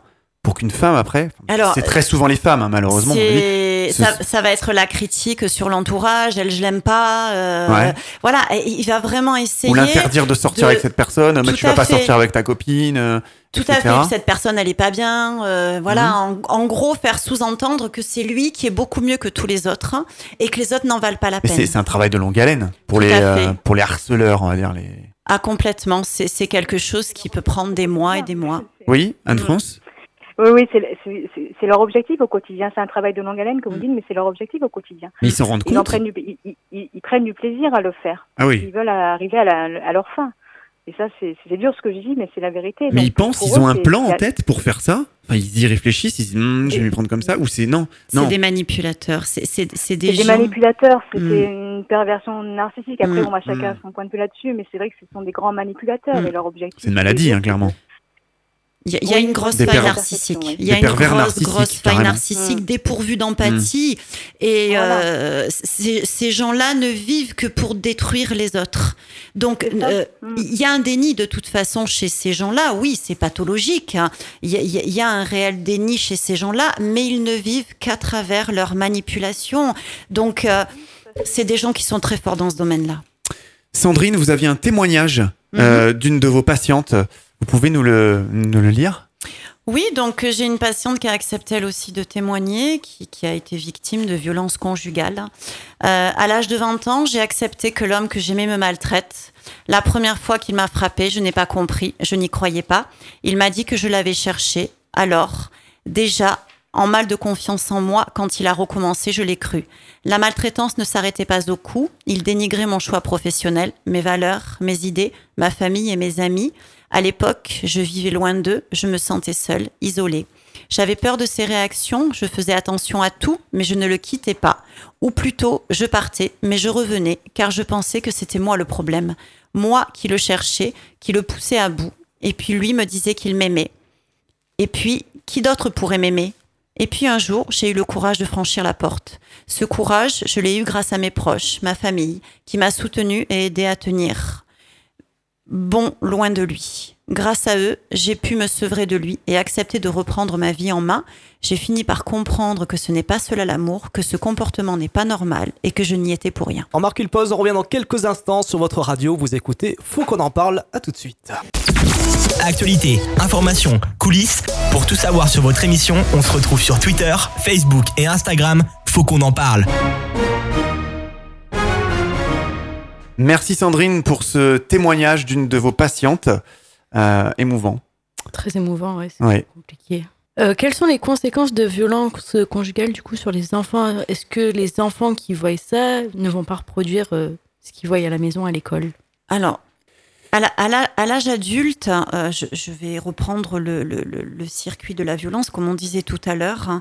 Euh, L'enfant ne va pas forcément reprendre euh, ces violences-là. Il peut être complètement à l'opposé, euh, être contre la violence. Maintenant, quand on est enfant, on a besoin d'extérioriser ce qu'on vit.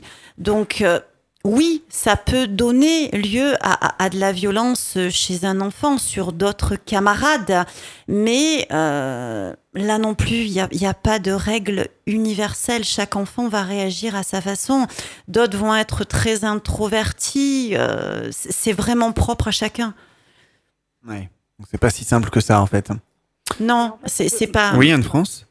Oui, en fait, ce qui peut arriver aussi, c'est que les enfants, en grandissant, quand ils commencent à vivre leur première histoire d'amour, euh, ils peuvent se rendre compte effectivement qu'il y a, peut-être un travail à faire sur, Mm. euh, sur justement ce qu'ils ont vécu dans le passé. Et c'est là Mm. qu'ils vont faire un travail sur eux-mêmes. Oui. Et du coup, prendre conscience de certaines choses. Ça, c'est important aussi. Mm. J'ai un enfant qui, qui il y a, il y a trois semaines, je ramenais mon fils chez lui et j'ai des enfants que je ramène régulièrement. Et euh, dans la discussion, comme ça a l'air de rien, un des copains de mon fils dit Oh, mais moi, de toute façon, les coups de ceinture, maintenant, je les sens même plus. Ah oui. Non mais là. Il a dit ça de, de façon tellement spontanée et tellement détachée des émotions qu'on se, on, on se pose la question, euh, quand ils vivent la, la violence au quotidien, quelle perception ils ont? Est-ce qu'ils se rendent compte que c'est grave? Et des fois, je dirais, mais pas du tout. Pour eux, ça devient une habitude de vie. Donc, leurs réactions peuvent être complètement multiples. Oui, Anne-France Oui, je disais une, une façon d'aimer. Pour eux, ils ont cette, cette image que l'amour, c'est ça, l'amour, c'est de la Mm. violence. Mm. Une association, en fait, et ça, c'est- là-dessus, en grandissant, qu'ils vont travailler justement pour euh, enlever cette euh, association, parce que l'amour, c'est pas du tout ça. Mais c'est ce qu'ils voient, Mm. C'est terrible. qu'ils perçoivent quand ils sont enfants. Mm. Comment faire pour. euh, Pour eux. euh, Oui. Oui, je- allez-y. Non, non, non, allez-y, Anne-France, je vous laisse. J'ai perdu le fil en fait. euh, du coup, je sais plus ce que je voulais dire. J'allais dire comment faire, comment on peut faire pour euh, pour pas qu'ils sombrent du mauvais côté, peut-être? On peut pas le savoir. Difficile. Bah, ça, on- voilà, c'est c'est difficile. Après, il y a Mm. des enfants qui vont en prendre conscience euh, assez rapidement, en grandissant, d'autres un peu plus tard, Mm. et d'autres peut-être qui vont reproduire. Ça, c'est propre à chaque enfant, et chaque enfant est différent, a sa propre identité qui se construit, donc euh, et sa personnalité par la suite. Ça, c'est c'est difficile hein, de, de Mm. répondre là. Alors comment comment peut-on prendre en, en charge de manière thérapeutique les victimes de violences conjugales? Existe-t-il des cellules psychologiques? Déjà, il y a vous sur le plateau, je suppose, tous. Mhm. Donc, comment on peut faire? Voilà. Alors, euh, en, en cabinet, euh, quand euh, ces femmes arrivent, elles sont cassées. Elles sont cassées déjà psychologiquement, elles se sentent coupables, responsables. Déjà, a- pour arriver en cabinet, elles ont fait un travail quand même sur elles-mêmes au départ. Oui, mais énorme. Mm. Mm. Oui, mais mais il y a des, je, je reçois des, des, des patientes euh, qui au départ n'expriment pas du tout ça.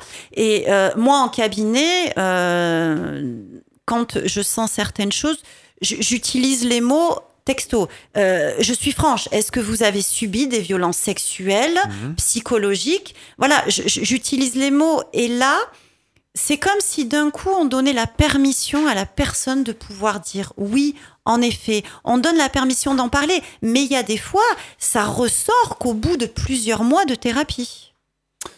D'accord. Sandra, vous êtes euh, totalement d'accord là-dessus? Oui, oui, complètement. Hmm. Et je, donc, en cabinet, c'est une façon d'intervenir, mais aussi, donc, je pense à toutes ces associations qui, qui font un travail aussi formidable et qui permettent justement euh, à cette personne d'aller, de venir, de prendre son temps.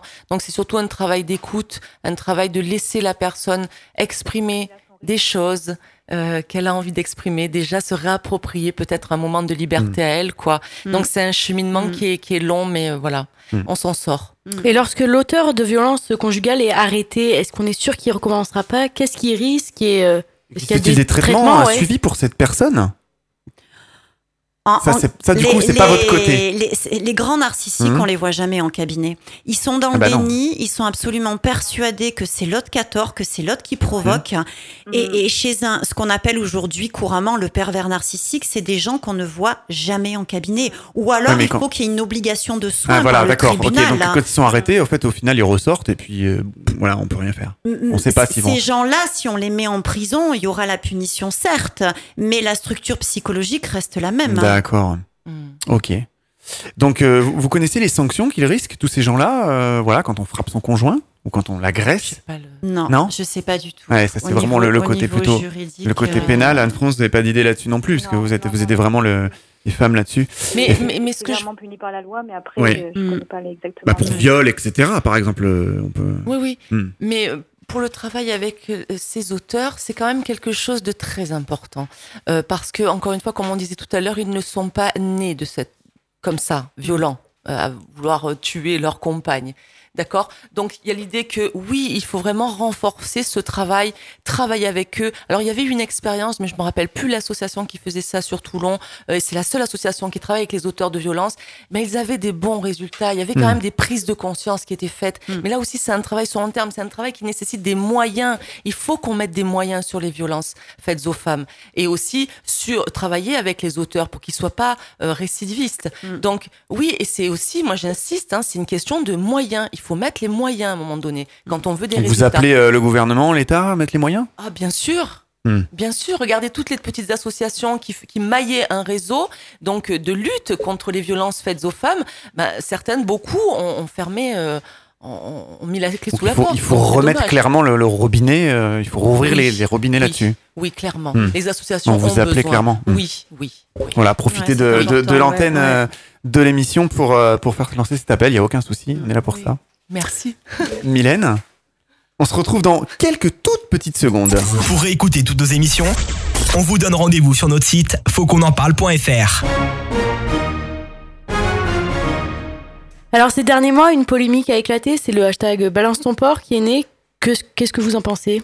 Alors, Hey, moi, je, je tout le monde va pense que tout ce qui est fait pour que les femmes puissent dénoncer la violence, ça doit être fait. Par contre, c'est le moyen, moi, qui m'interroge un peu. Pour moi, ça fait vraiment délation. On a un cadre juridique, on a des lois. Les lois doivent fonctionner. Il faut absolument qu'on passe par la loi, passer par Internet. Alors, je comprends hein, que ça puisse faire du bien sur le moment de le faire. Je, C'est je peut-être comprends plus, tout c'est à peut-être fait. plus facile. C'est peut-être Je facile. sais pas, c'est- oui, c'est peut-être. Et puis idée, on hein. est ensemble. Mm. Il y a un côté groupe. Hein, je dénigre Oui, pas oui, du oui, tout. je suis pas seul, j'utilise Voilà. ce mot-clé, euh, je suis pas seul. non, c'est- ça n'est pas un cadre.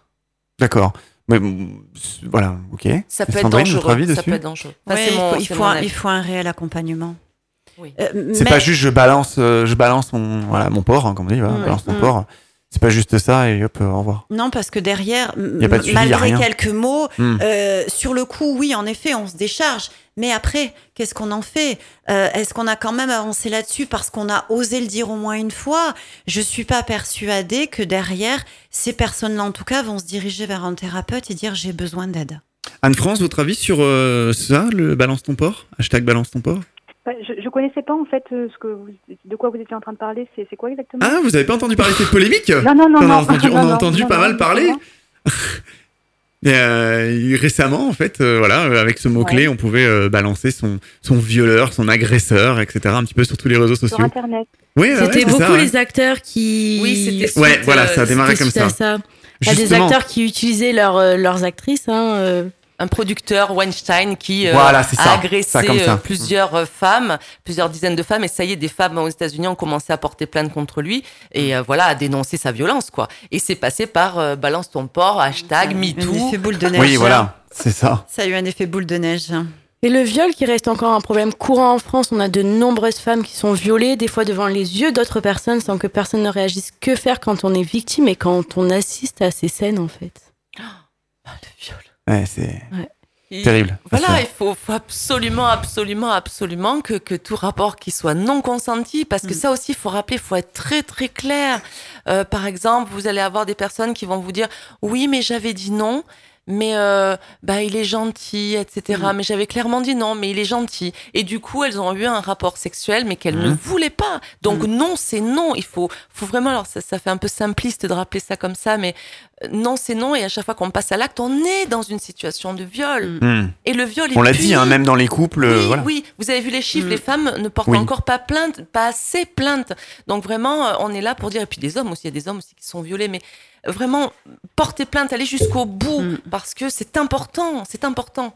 Le droit s'use quand on Mm. l'utilise pas, quoi. Il faut user et en abuser. Oui. Du droit. Anne-France Oui. Oui, ce qu'il y a, c'est que pour une, euh, di- dire non, oui, ça, ça paraît simple hein, pour euh, beaucoup de personnes. Après, euh, admettons que ce soit une femme qui manque de, de qui n'a pas une bonne estime d'elle, qui manque de confiance en elle, donc qui n'arrive pas à s'affirmer, à dire non, qui doit faire un travail sur elle par rapport à ça, elle n'osera pas dire non. Bien sûr, mais on est là elle justement, on est là fait, justement oui. pour dire euh, le non est important et on doit fait. absolument pas le sûr. dépasser, quoi. Tout à fait. hein. Il y a un gros travail là aussi. Et c'est un travail Hmm. qui a mené aussi à l'école. Vraiment prévention, Sensibilisation. Oui. sensibilisation. Mm. C'est les, un peu les mettre, les Ah mettre oui. au mot et, et formation aussi, euh, Oui. on l'a dit. Mm. Euh, voilà, qui va bientôt conclure. Cette émission, Mylène, euh, pour conclure, euh, avant qu'on dise au revoir. Et oui, je trouvais ça important de rappeler quand Ouais. même tous les numéros qui sont mis en place pour euh, les personnes qui sont violentées. On a le 3919, comme on a dit, Violence Femmes Info, qui est un numéro gratuit accessible de 9h à 22h du lundi au vendredi et de 9h à 18h le samedi et le dimanche. Dans les situations d'urgence, faut appeler la police ou la gendarmerie au 17 ou au 112. Le 112 est un numéro d'urgence valable dans toute l'Union européenne. Les appels sont gratuits dans les deux cas. Et une autre liste de numéros qui peuvent servir en cas de violence conjugale, on a le SOS viol, le 0800 05 95 95 qui est un numéro gratuit et anonyme le- disponible du lundi au vendredi de 10h à 19h. Le 08 victime, c'est le 08 842 846 37, c'est le prix d'un appel local, numéro disponible dans tous les jours de 9h à 21h. Il s'adresse à toutes les victimes, dont les victimes d'agressions sexuelles. Et on a le SOS violence familiale, le 01 44 73 01 27. Attention, ce numéro s'adresse aux auteurs de violences conjugales et non pas aux victimes. Je ne sais pas si vous avez d'autres numéros à proposer. euh, parfait. Voilà, vous avez tout résumé? Parfait. Eh bien, merci à toutes. Merci à vous. À toutes, Merci. hein, on va dire à toutes, À parce qu'il n'y a pas tous, d'être venus. Sylvain euh, nous a quittés à la fin de cette première partie, euh, des petits des impératifs euh, ce soir, euh, puisque nous sommes en direct. C'est faux qu'on en parle, on le rappelle, www.fautquonenparle.fr, ça c'est notre site web. Merci beaucoup, Sandra. Merci d'être venue. vous. Donc vous êtes Vraiment, conseillère. euh, conjugale, sexologue voilà, on sur peut. Toulon. Très bien. Sandrine, Sandrine Navarro. Psychopraticienne sur Toulon. Très bien. Et nous avions Anne-France Huret. Bonsoir. Anne-France. Huret, voilà. Oui, Huret. Donc vous, vous étiez en direct, en duplex depuis Nice, c'est ça? On peut vous retrouver Nice, là-bas sur Nice. oui. Voilà, dans votre, dans votre cabinet. Bien, merci à toutes et à tous de nous avoir suivis. Euh, on se donne rendez-vous à la prochaine, hein, Au Mylène mois prochain, oui, avec plaisir pour euh, de nouvelles enquêtes. Merci, Merci, Mylène, Mylène. merci à tout le monde et rendez-vous très prochainement pour une nouvelle émission de Faut qu'on en parle et puis retrouvez le replay également euh, d'ici quelques heures sur le www.fautquonenparle.fr. À très bientôt, merci. Bye bye. bye bye